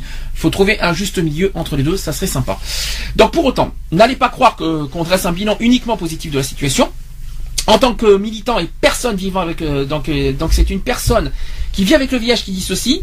Il a dit ce interdit, mais selon cette personne, il est indispensable de penser la prévention en direction des HSH de manière plus globale. Voilà ce que dit, c'est un homosexuel qui vit avec le VIH qui dit ça. Quand même impressionnant. Donc ce combat dépasse le champ d'action des associations de lutte contre le sida. Les associations LGBT qui ont été légitimement très fortement mobilisées autour du débat sur le mariage pour tous et toutes, qui doivent se mobiliser encore plus qu'elles ne le font maintenant autour de cette question sur le sida. Rappelons d'ailleurs quand même l'attitude exemplaire euh, de la communauté gay qui a su seule porter la lutte contre le sida en France au début des années 80 et pendant des années, palliant l'absence coupable des pouvoirs publics plus occupés à jouer l'autruche qui a à agir. Alors, est-ce que parler de la maladie est compliqué euh, mais indispensable? Ben, Parler de la maladie, c'est vrai que c'est compliqué à en parler. C'est assez, euh, assez troublant. Mais par contre, c'est indispensable, c'est au même, je dirais même ah, obligatoire. C'est primordial. C'est primordial et c'est même, voilà, c'est indispensable totalement. Alors bien sûr, on comprend bien que les acteurs LGBT n'aient pas envie de parler de maladie, ça c'est vrai. Quand on est une association de convivialité, ça peut euh, plomber l'ambiance. Hein. Mmh. Et puis, ras-le-bol de l'injuste amalgame gay égale sida. Parce que c'est vrai que malheureusement, on a une étiquette chez les gays en disant que gay égale sida. Alors que les gays, d'une part, n'ont pas forcément sida, et deux, c'est pas, pas, euh, c'est pas à cause des gays qu'il y a le sida. C'est-à-dire qu'on met une étiquette que c'est à cause des gays que, que c'est le sida, euh, alors que d'abord que une, c'est une personne sur cinq qui sont touchés par le sida et pas tous les homosexuels, ça c'est le premier point. Deuxième point, l'étiquette gay gay sida il faut arrêter, ça c'est de la discrimination pure et simple. Et de deux, c'est euh, c'est archi faux, c'est une idée reçue qui est archi faux. Ne vous mettez pas en tête que c'est la faute des homosexuels. Non, parce que c'est euh, c'est un test, je crois que c'est sur un je sais plus euh, ce que c'est, mais je crois que c'est un. Le, premier cas de, de euh, je crois que c'était un animal qui l'avait. Oula, oui, mais alors. Une bactérie. De toute façon, le, du sida, ça vient pas de la France, ça vient d'Afrique. Alors, faut oui, bah oui, mais ça Et ça date pas des années 80, ça date même des années 60-70, l'épidémie de sida. J'ai un documentaire, d'ailleurs, que je vous ai proposé le 1er décembre dernier, lors de la journée mondiale, qui explique les origines du sida. Mm. Euh, J'ai un documentaire qui, que sur www.equality-podcast.fr, vous allez sur notre rubrique vidéo, et vous allez au 1er décembre 2013, et je vous, et je vous ai proposé une, un documentaire esprit qui vous explique les origines du sida, et euh, qui, qui explique bien, bien, bien comme il faut comment ça fonctionne. Vous allez voir, c'est très intéressant. D'ailleurs, je continue. D'ailleurs, que parler de la maladie, c'est nécessaire. Alors, indispensable, mais en premier, c'est nécessaire. Notamment parce que la prévention a avancé et avance à grands pas. Ça, c'est nécessaire.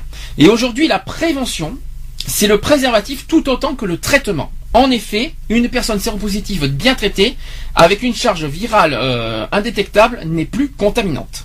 Mmh. D'accord? Ce faisant, oui, très clairement, aujourd'hui, la personne séropositive est considérée comme un acteur de prévention à part entière, tant sur le plan individuel que collectif. Donc voilà le trait d'union entre les générations, hein. d'accord euh, Entre l'ancienne génération SIDA et la nouvelle génération SIDA, ça je vous ai présenté le trait d'union. Alors est-ce que euh, il faut pas oublier que lutter contre le SIDA et contre l'homophobie, ça va ensemble. C'est pas c'est pas à mettre euh, à l'écart, c'est ensemble, c'est de mettre les deux en chambre. Alors c'est un combat qui est celui d'une société, faut pas l'oublier. Posons-nous la bonne question et, réellement, comment peut faire une personne pour penser prévention quand elle est considérée comme un citoyen de seconde zone? C'est une très très bonne question. Comment peut-on discuter stratégie de prévention avec une personne qui sait ou qui, ne, euh, ou qui pense ne pas être acceptée à cause de son orientation sexuelle? C'est une autre question. J'ai une autre question aussi à vous dire. C'est comment parler bien-être et prévention à une personne qui subit l'homophobie au quotidien? Ça. Ah, c'est des bonnes questions. Alors, on l'affirme. La lutte contre l'homophobie au sens large est indéniablement un aspect important de la lutte contre le sida. Ça, c'est un point. On va pas non plus lister euh, le nombre d'études qui le démontrent. Hein. On, a déjà parlé euh, tout au long, on en a déjà parlé tout au long de l'émission. Hein. Et tout ce qu'on peut vous proposer, c'est de se mobiliser le 17 mai prochain. 17 mai, c'est c'est un samedi d'ailleurs au passage.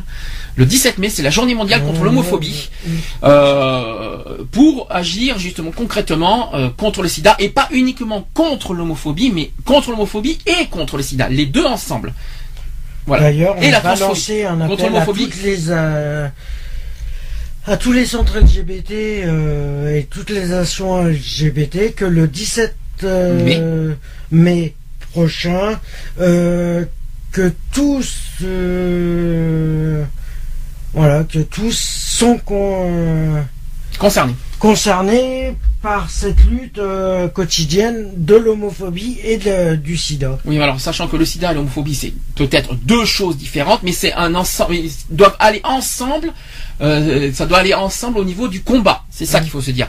Euh, c'est deux sujets différents. D'accord, parce qu'il faut oublier qu'il faut rappeler, faut rappeler que le SIDA ne concerne pas uniquement les homosexuels, ça concerne aussi les hétérosexuels, mais ça c'est censé aller les deux ensemble au niveau du combat notamment le 17 mai, notamment sur toutes les journées importantes, les Gay Pride, les, euh, toutes, les, toutes les journées importantes euh, sur le combat des homosexuels, et eh bien le SIDA doit être présent et euh, que voilà, pas, ça veut pas dire qu'on doit afficher haut et fort le SIDA, mais c'est justement non, mais voilà, sur la niveau prévention, au niveau, prévention.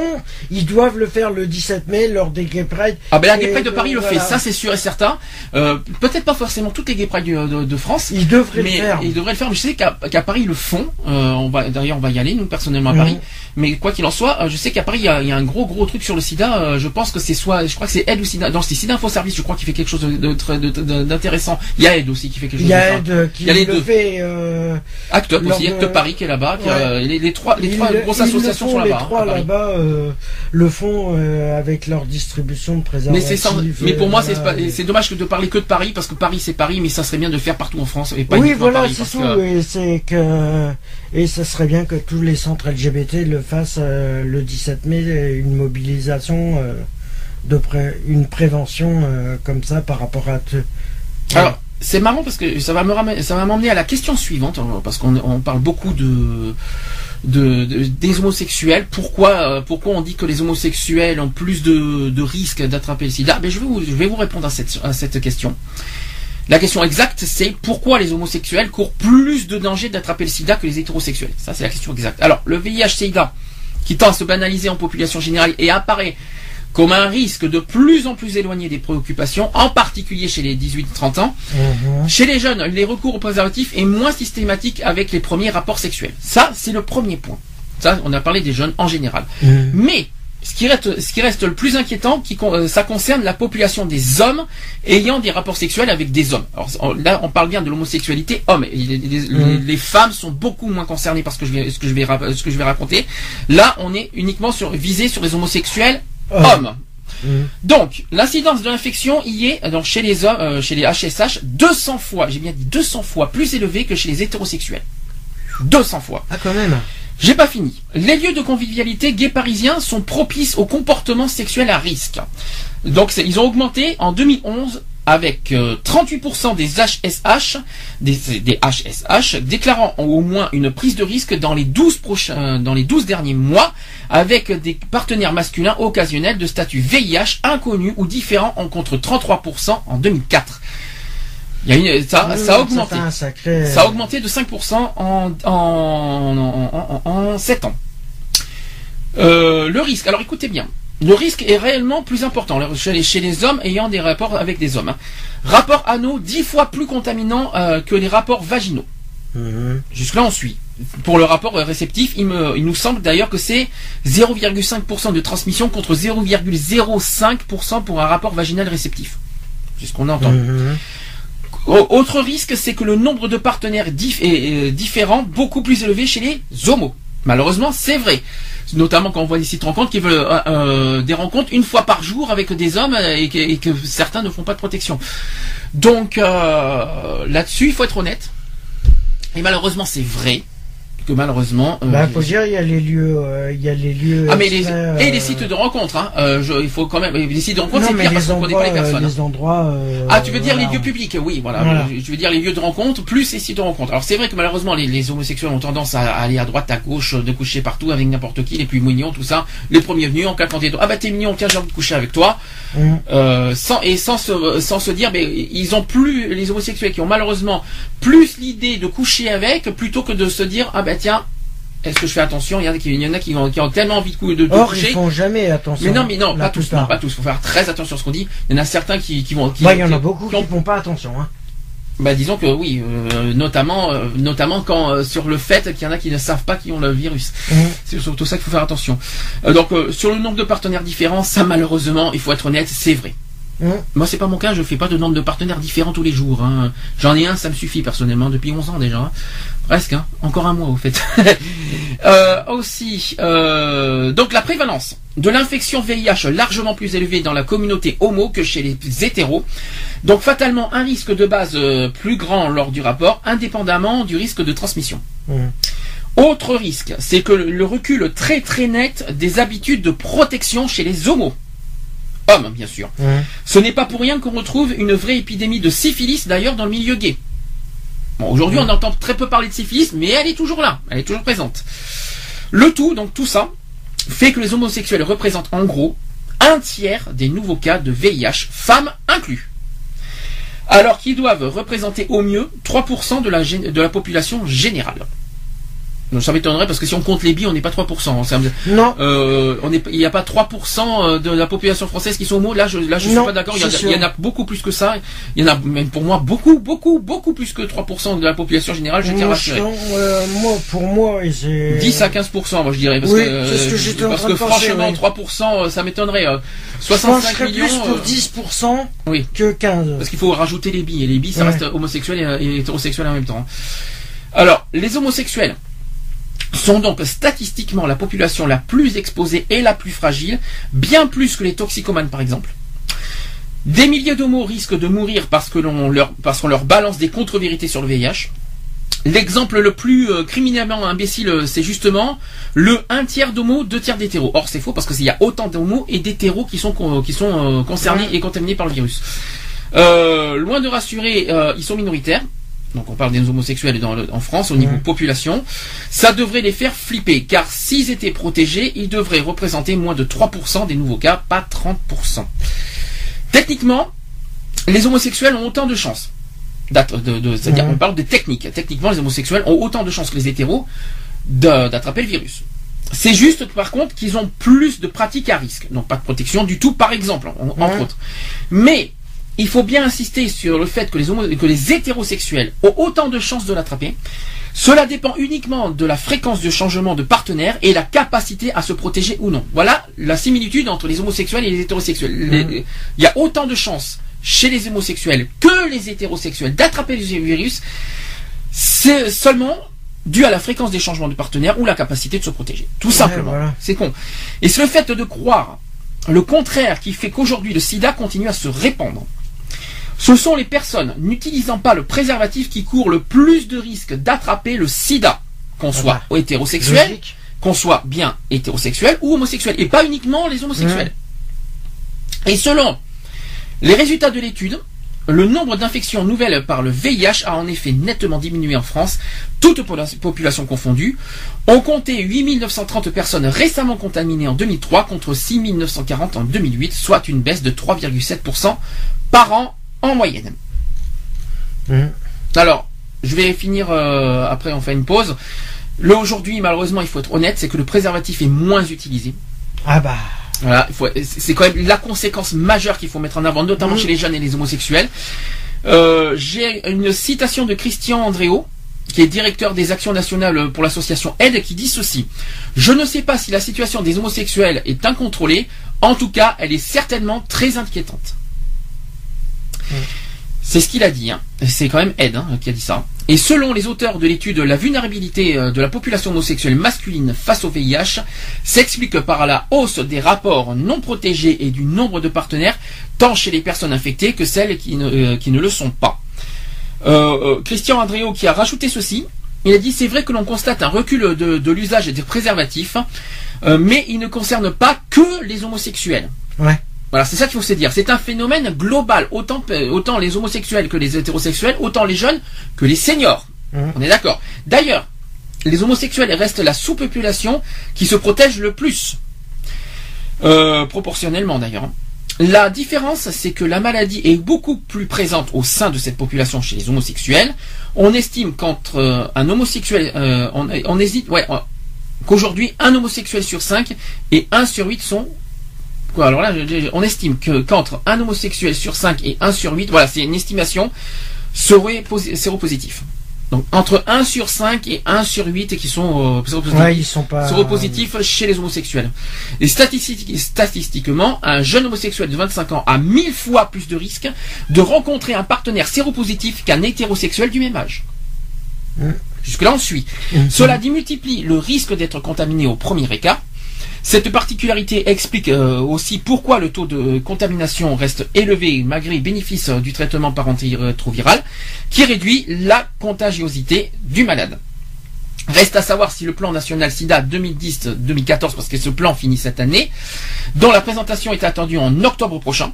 Mhm. Donc on va avoir le bilan de ce, de ce plan national en octobre prochain, on en fera un sujet qui reflètera l'inquiétude suscitée par ces chiffres. Et à l'heure actuelle, aujourd'hui, là je suis bien dans l'heure actuelle, 2014, aujourd'hui, il semble difficile d'imaginer qu'une mesure particulière permettant de réduire euh, la contamination chez les homosexuels, car il s'agit d'une population déjà bien suivie et très sensibilisée au VIH, rappelle l'auteur de l'étude Stéphane Lelu.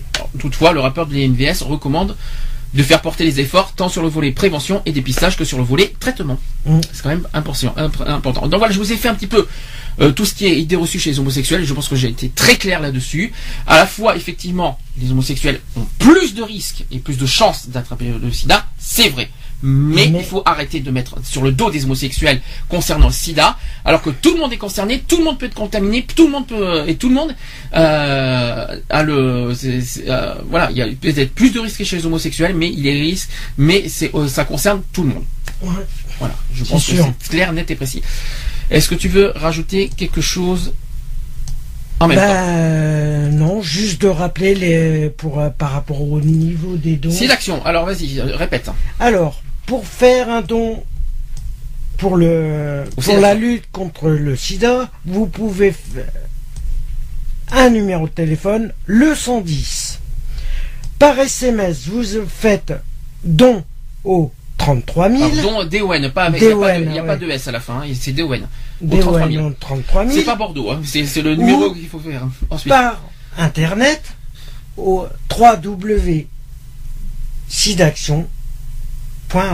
alors www.sidaction.org. Je répète aussi que vos dons par internet euh, sont sécurisés, vous ne risquez rien.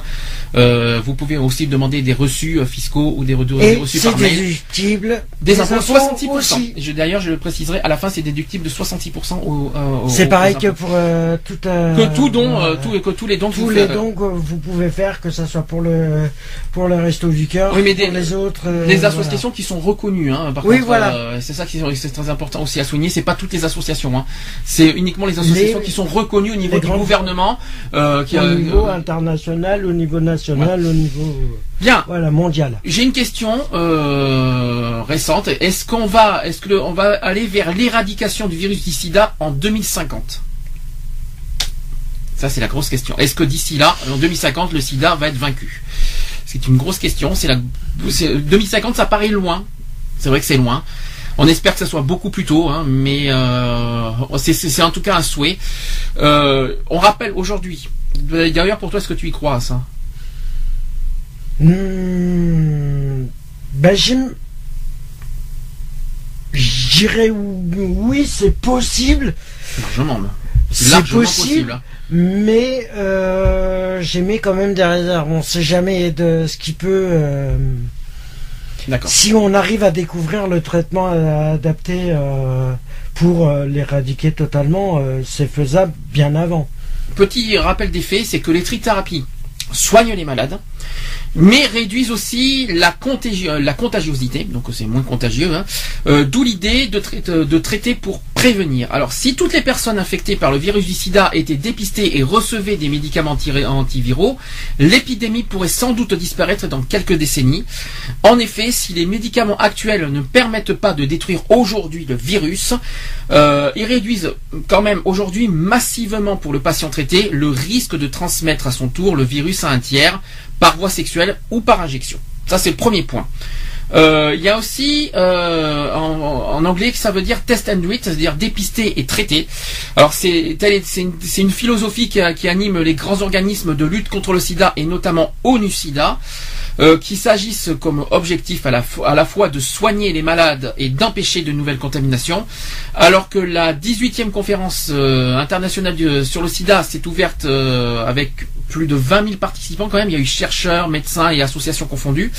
Euh, de plus en plus d'experts à ce moment-là qui plaident pour une telle stratégie de, donc d'éradiquer le virus en 2050. Mmh. Donc c'est leur, objectif. Euh, au passage aussi, l'Organisation mondiale de la santé, l'OMS, qui euh, en vient même à imaginer à l'horizon 2050 l'éradication de ce virus responsable de la mort de 25 millions de personnes euh, depuis le début de la pandémie en 1982. Euh, cette stratégie s'appuie sur le fait que lorsque l'on diminue euh, la charge virale, des malades par le traitement de le risque de transmission qui paraît plus faible, euh, on considère que garantir un accès au traitement à tous ceux qui en ont besoin pourrait permettre de réduire jusqu'à un tiers des les nouvelles contaminations chaque année. ça a été affirmé d'ailleurs par le dernier rapport de Nucida qui a été rendu public aussi au, sujet euh, au passage. Donc jusqu'à présent, ce sont essentiellement des modèles associés à des études d'observation qui permettent d'envisager, grâce à une telle démarche, d'une une possible éradication du virus du SIDA. Euh, à l'occasion de cette conférence mondiale sur le SIDA, la revue britannique qui s'appelle The Lancet a publié les résultats d'une étude canadienne qui corrobore au moins partiellement ces hypothèses de cette éradication. Euh, ce travail démontre que le seul traitement des séropositifs permet de diviser par deux le nombre de nouveaux cas d'infection par le VIH. Euh, il y a d'autres études qui sont en cours. Donc il y a l'équipe par exemple du professeur euh, Julio Montané qui est directeur du centre de lutte contre le sida à Vancouver et président de l'international AIDS Society qui organise donc cette conférence internationale à, à Vienne. Donc il s'est concentré euh, donc l'équipe de, de, ce professeur qui s'est concentré sur la province canadienne de Colombie-Britannique où tous les malades infectés par le virus bénéficient depuis 1996 d'un accès gratuit aux soins. Euh, elle a ainsi pu observer qu'entre 1996, donc c'était la date du début des trithérapies, il faut le répéter, mhm. et 2009, euh, le nombre des personnes traitées et qui est passé dans cette région de 837 à 5413. Dans le même temps, au cours de ces 13 années, euh, le nombre de nouveaux diagnostics de séropositivité par an est passé de 702 à 338, soit c'est-à-dire une baisse de 52%. Et il y a aussi pour 100 personnes de plus sous trithérapie, le nombre de nouveaux cas baisse de 3%. Ça a été résumé par les auteurs euh, en question. Donc en revanche, euh, les taux d'infection sexuellement transmissibles ont augmenté euh, pendant la durée de l'étude, ce qui démontre que ces résultats ne sont pas dus à une baisse des conduites sexuelles à risque, mais bien à l'effet préventif des traitements. La réduction du nombre de, nouvelles, infections a été euh, perceptible pour tous les modes de contamination et particulièrement pour les consommateurs de drogues injectables. Alors, nos résultats confirment le second bénéfice des traitements qui est de réduire la transmission du VIH. Euh, ils incitent à réexaminer la dichotomie établie entre prévention et traitement du VIH. Euh, plusieurs autres études sont en cours pour mieux évaluer l'impact du traitement sur la prévention. Il y a encore beaucoup d'interrogations, précise le, le professeur Delfressé. Et d'abord, il faut euh, travailler sur l'acceptation du dépistage et l'adhésion au traitement. Il faudra aussi surveiller les éventuelles euh, résistances du virus, du virus au traitement. Enfin, la question du coût d'un traitement pour tous ne peut être occultée. Actuellement, donc sur 33 millions de personnes infectées dans le monde, seulement 12 millions sont dépistées et 5 millions traitées. Ça, c'est un autre chiffre qu'on n'a pas parlé. Ça fait peu. C'est un chiffre qu'on n'en a pas, qu'on a, qu'on entend très peu parler, qui mérite d'être souligné. Donc, je vais le répéter au cas où certains n'ont pas compris. Donc, aujourd'hui, dans le monde, 33 millions de personnes infectées par le virus. Mhm. D'accord? Sur les 33 millions dans le monde, seulement 12 millions sont dépistés. C'est-à-dire déjà moins de la moitié. Et surtout, et sur les 33 millions seulement dans le monde, et j'ai bien dit dans le monde, 5 millions sont traités. C'est très, très ça fait même pas un quart. C'est très très peu. C'est même pas. Euh, ça fait un dixième. Ça fait même pas. Ça fait moins d'un sur six. Ça veut dire une personne sur six sont traitées. C'est terrible. Seulement, n'empêche. Hein. Et en attendant une éventuelle éradication du virus euh, entre guillemets, hein, on va dire en conditionnel, mm. dans les 40 années à venir. Euh, hein, c'est entre guillemets, hein, dans, dans, les 40 à venir. Dans les 36 ans à venir. Oui, dans les 40 ou 50, on ne sait pas. Mais bon, moi j'espère 10-20 pour être honnête. Hein. Oui. Euh, les, campagnes, les campagnes de prévention euh, du sida par le préservatif continuent partout dans le monde. Les experts attendent avec impatience les résultats d'une étude présentée, donc, donc qui a été présentée, qui évalue donc l'effet d'un gel vaginal contenant un euh, antiviral pour prévenir la contamination pour les femmes. Voilà. Euh, ça y est. Donc, question est-ce que ça va, est-ce que ça va arriver, euh, est-ce que dans les prochaines années, dans les prochaines décennies, le, virus va être va être vaincu? Franchement, on espère que oui. C'est vrai qu'il faut être honnête. La, recherche a quand même beaucoup progressé. Le, l'antirétroviral fonctionne bien. Les trithérapies fonctionnent bien aujourd'hui. malheureusement, actuellement, la recherche a avancé, mais le virus est toujours là. Et toujours, euh, on est toujours, on peut toujours être contaminé par le virus à tout moment. Donc tant que le virus n'est pas vaincu, euh, ce n'est pas une victoire. le, on souhaiterait, moi quand j'entends 40-50 ans, moi je trouve ça loin. J'espère moi honnêtement dans les 10-20 prochaines années. Mhm. On va dire d'ici 2020-2030. Voilà, c'est ce que je, on va dire. Ouais, 2030, moi je pense. Parce que 2050, je trouve ça loin, 2050. Ça fait loin, ouais. je trouve de loin. Pour finir, donc deux choses. On va faire deux conclusions. La première, on va rappeler euh, sur le SIDA les modes de transmission. Il hein, faut quand même le rappeler. SIDA qui veut dire, vas-y, je l'ai dit tout à l'heure, ça veut dire quoi SIDA? Syndrome immunodéficience euh, des... Non, c'est A, SIDA. Syndrome de l'immunodéficience acquise. Donc c'est plus connu, euh, connu donc sur l'acronyme SIDA. Parce que SIDA c'est pas un mot, c'est un, ce sont des, initiales. Hein. Comme VIH. VIH euh, c'est un initial, mais SIDA c'est pas un mot, hein. c'est des, des, initiales de syndrome d'immunodéficience acquise. Donc déjà il faut bien le répéter. Donc c'est un ensemble de symptômes consécutifs à la destruction de plusieurs cellules du système immunitaire par un rétrovirus.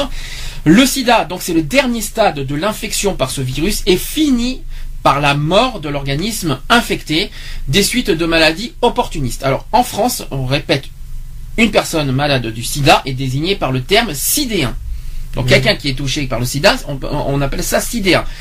Au Canada, c'est pas sidéen, on appelle ça, on emploie le terme sidatique déjà. Il existe plusieurs donc rétrovirus responsables du sida, chacun infectant euh, une espèce particulière. Le plus connu d'entre eux, euh, d'entre eux c'est le de VIH, donc infectant, euh, infectant les hommes, hein, bien sûr. Et d'autres virus sont parmi d'autres, on parle du VIS. Alors VIS chez, chez les hommes c'est VIH. VIS c'est chez qui? Chez les filles. Non, VIS. VIH, c'est chez les hommes, hommes, euh, hommes, femmes contendues, l'être humain, si tu préfères. Ah, je sais pas. Eh ben, le, le chez les animaux. Chez les animaux, exactement. Je vais expliquer. C'est-à-dire que. C'est pas par rapport aux singes? Les singes, le VIS, exactement. Et VIF. C'est les les félins. C'est les félins, c'est pour le chapitre. Tu vois, tu vois que as, que tu as, que tu que tu suis. Ben, au moins, ça me souvient, je me souviens des cours. Euh, et VIF, c'est notamment pour le chat.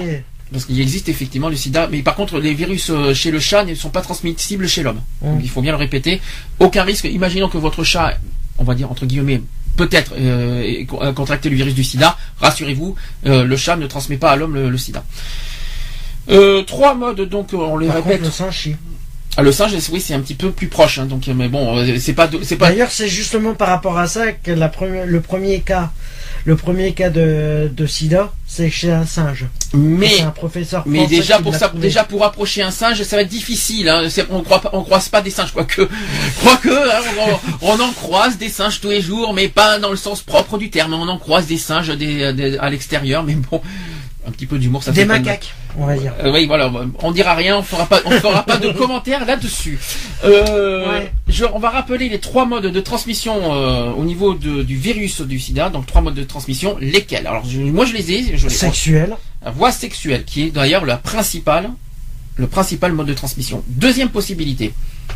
Euh, bah, le sang. Le sang. Alors. Et les transfusions. Alors le euh, sang, il faut bien rappeler que le, par voie sanguine, alors ça concerne particulièrement d'abord les utilisateurs de drogue injectables, les hémophiles, mm. les transfusés mm. et aussi les professionnels de la santé. D'accord? Oui, parce qu'ils est comme ils sont en contact. Euh, que les infirmières, les médecins et tout ça, comme ils sont en contact avec les outils, les seringues, les trucs, les machins, ils, ils peuvent se planter ou se couper, euh, voilà. Troisième mode? Euh, Je l'ai dit tout à l'heure, on n'en a pas beaucoup parlé, mais j'en ai, j'en ai parlé. C'est de la mère à l'enfant, tout simplement. Euh, qui peut survenir in utero dans les dernières semaines de la grossesse, au moment de l'accouchement et de l'allaitement.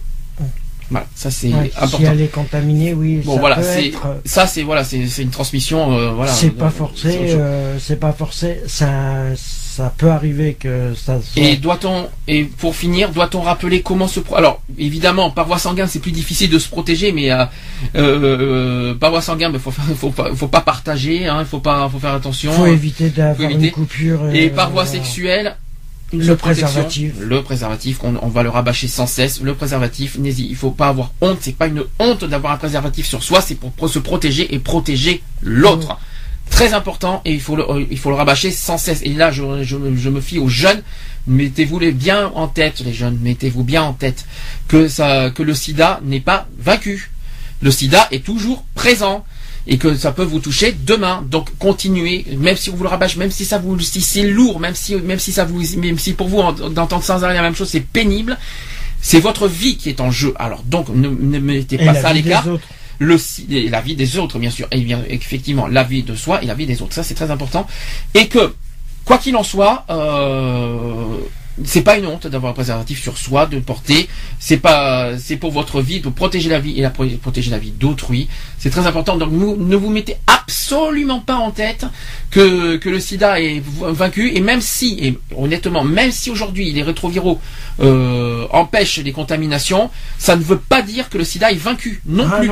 Attention, ne vous mettez pas ça en tête. C'est très important. On peut euh, encore avoir des risques il suffit qu'il y ait des gens qui, qui ne sont pas traités. Tiens, justement, beaucoup de risques d'ailleurs pour des, euh, par rapport à ceux qui ne sont pas traités, qui n'ont pas, qui n'ont pas, qui n'ont pas la trithérapie, qui, qui, euh, qui, au pire encore, qui ne le savent pas.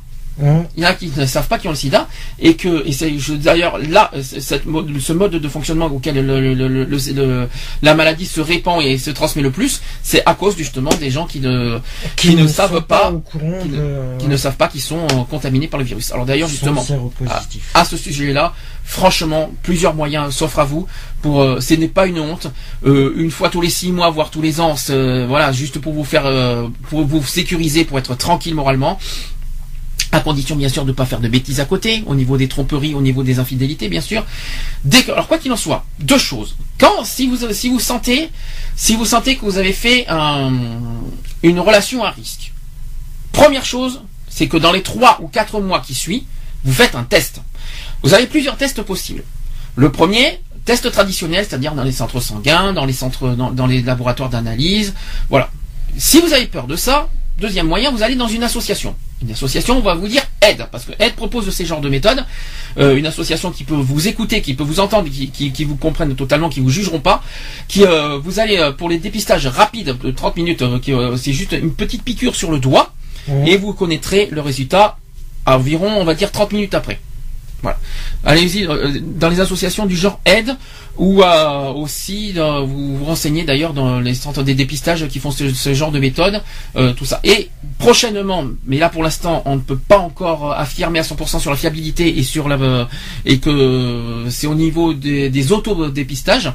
Les autodépistages qui ont normalement euh, seront en vente dans les pharmacies à la fin de l'année pour votre anonymat, pour votre confidentialité, c'est peut-être le mieux, mais quoi qu'il en soit, faites quelque chose. Ne, ne, ne, ne, faut pas, euh, faut pas laisser tomber, il faut pas les mettre de côté le SIDA. Faites quoi qu'il en soit, obligatoirement, quoi qu'il en soit, chaque personne, chaque citoyen doit avoir la décence et euh, le, au moins la conscience de se faire despister euh, de, pour votre sécurité, pour la sécurité d'autrui.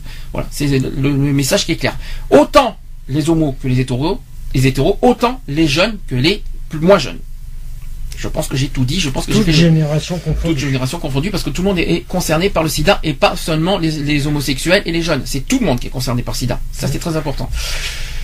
Dernière chose, on va on va euh, finir donc euh, pour le euh, avec le SIDAction. Donc je vais répéter à nouveau ce qu'on a dit parce que j'ai plusieurs moyens. Je rappelle que 66%, on, on l'a dit, 66% du montant des dons faits à SIDAction sont déductibles de, vos impôts dans la limite de 20% de votre revenu imposable. D'accord? C'est très mhm. important de le souligner. Vous, faites, vous pouvez faire vos dons. 1 euro, 2 euros, 5 euros, 10 euros, 100 euros, tout ce que vous pouvez.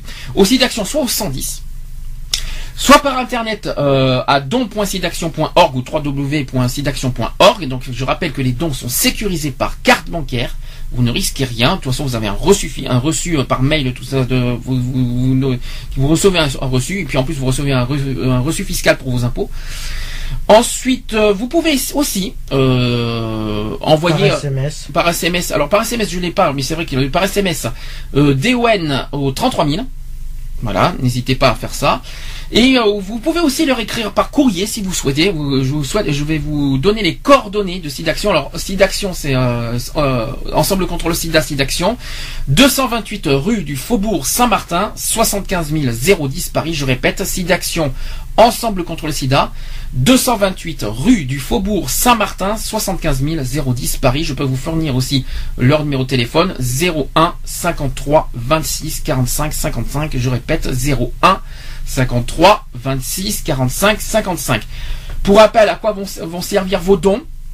Euh, donc vos dons, euh, il y a 70% de vos, dons, de vos dons qui seront consacrés aux missions sociales, 22% qui seront financés aux frais de collecte mmh. et 8% qui couvrent les frais de gestion.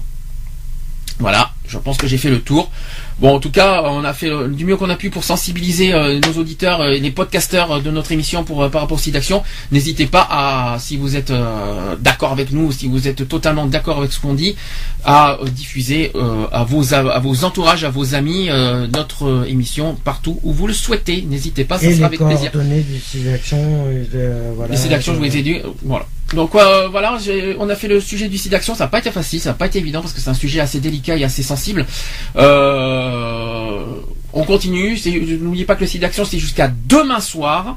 Euh, vous continuez à faire vos dons. Vous pouvez faire vos dons tout au long de l'année. Hein, d'ailleurs, c'est le site d'action qui a jusqu'à demain soir. Mais vous pouvez, vous pouvez continuer tout au long de l'année à faire vos dons à l'association euh, par chèque, par par tout ça. Là, là, là ce week-end site d'action, c'est un mouvement solidaire de, télévision et de radio pour sensibiliser les les, citoyens, les... citoyens et puis les, les téléspectateurs, les auditeurs de radio pour euh, à cette occasion du sida d'action. C'est un peu dommage que ça a lieu que ça a lieu que trois jours par an. J'aurais aimé que il y a bon il y a la journée contre le sida qui a lieu tous les 1er décembre. Je trouve que c'est trop peu. Il y a il y a des choses mais c'est euh, pour moi c'est insuffisant au niveau télévisuel et radiophonique. J'aurais aimé que ça soit un peu plus, poussé et un peu plus souvent, on va dire. C'est la seule chose que je, moi, je regrette. Par, rapport à tous les, les combats qui sont menés. Euh, oui, mais bon, c'est pas suffisant. Je trouve, je trouve que il devrait aller plus loin. Il devrait aller encore plus loin. Derrière, regarde Christophe de Chavannes, lui qui dit sans cesse dans son émission La Famille en Or, et hors euh, hors d'action, il en parle très souvent. Il dit sortez couvert tous les jours. Il parle de, de, son combat par rapport au préservatif à 20 centimes. Il en parle. Il n'y a pas de problème. Il n'y a aucune honte. Et moi, je trouve ça, euh, moi personnellement, je dis à titre personnel pour le combat du SIDA euh, contre le SIDA, un gros chapeau à Christophe de Chavannes qui pour moi est le meilleur animateur de, télé par rapport à ce sujet.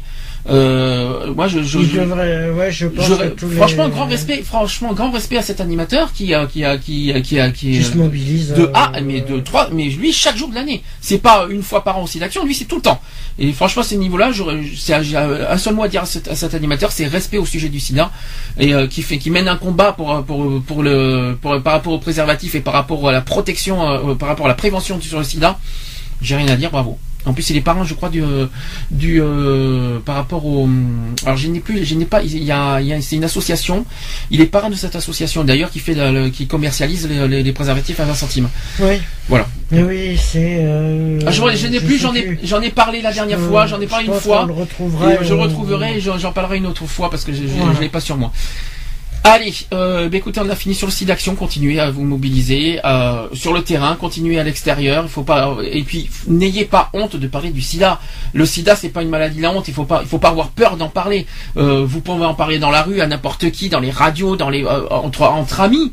Même dans les discussions, dans les débats, dans les diverses associations, j'en sais rien, dans les dans les cafés citoyens, dans les bars, mais il n'y a aucune honte de parler du SIDA le sida c'est un sujet hein, comme tout le monde comme le cancer comme le comme les maladies euh, comme on le voit dans les télétons comme voilà c'est un c'est un sujet euh, comme une autre comme un autre qu'on peut en parler qu'on peut en discuter qu'on peut en débattre ouvertement et pour euh, et, ensemble en débattre pour lutter contre le sida et éradiquer et pour finir et dans le but dans l'objectif d'éradiquer ensemble contre le sida.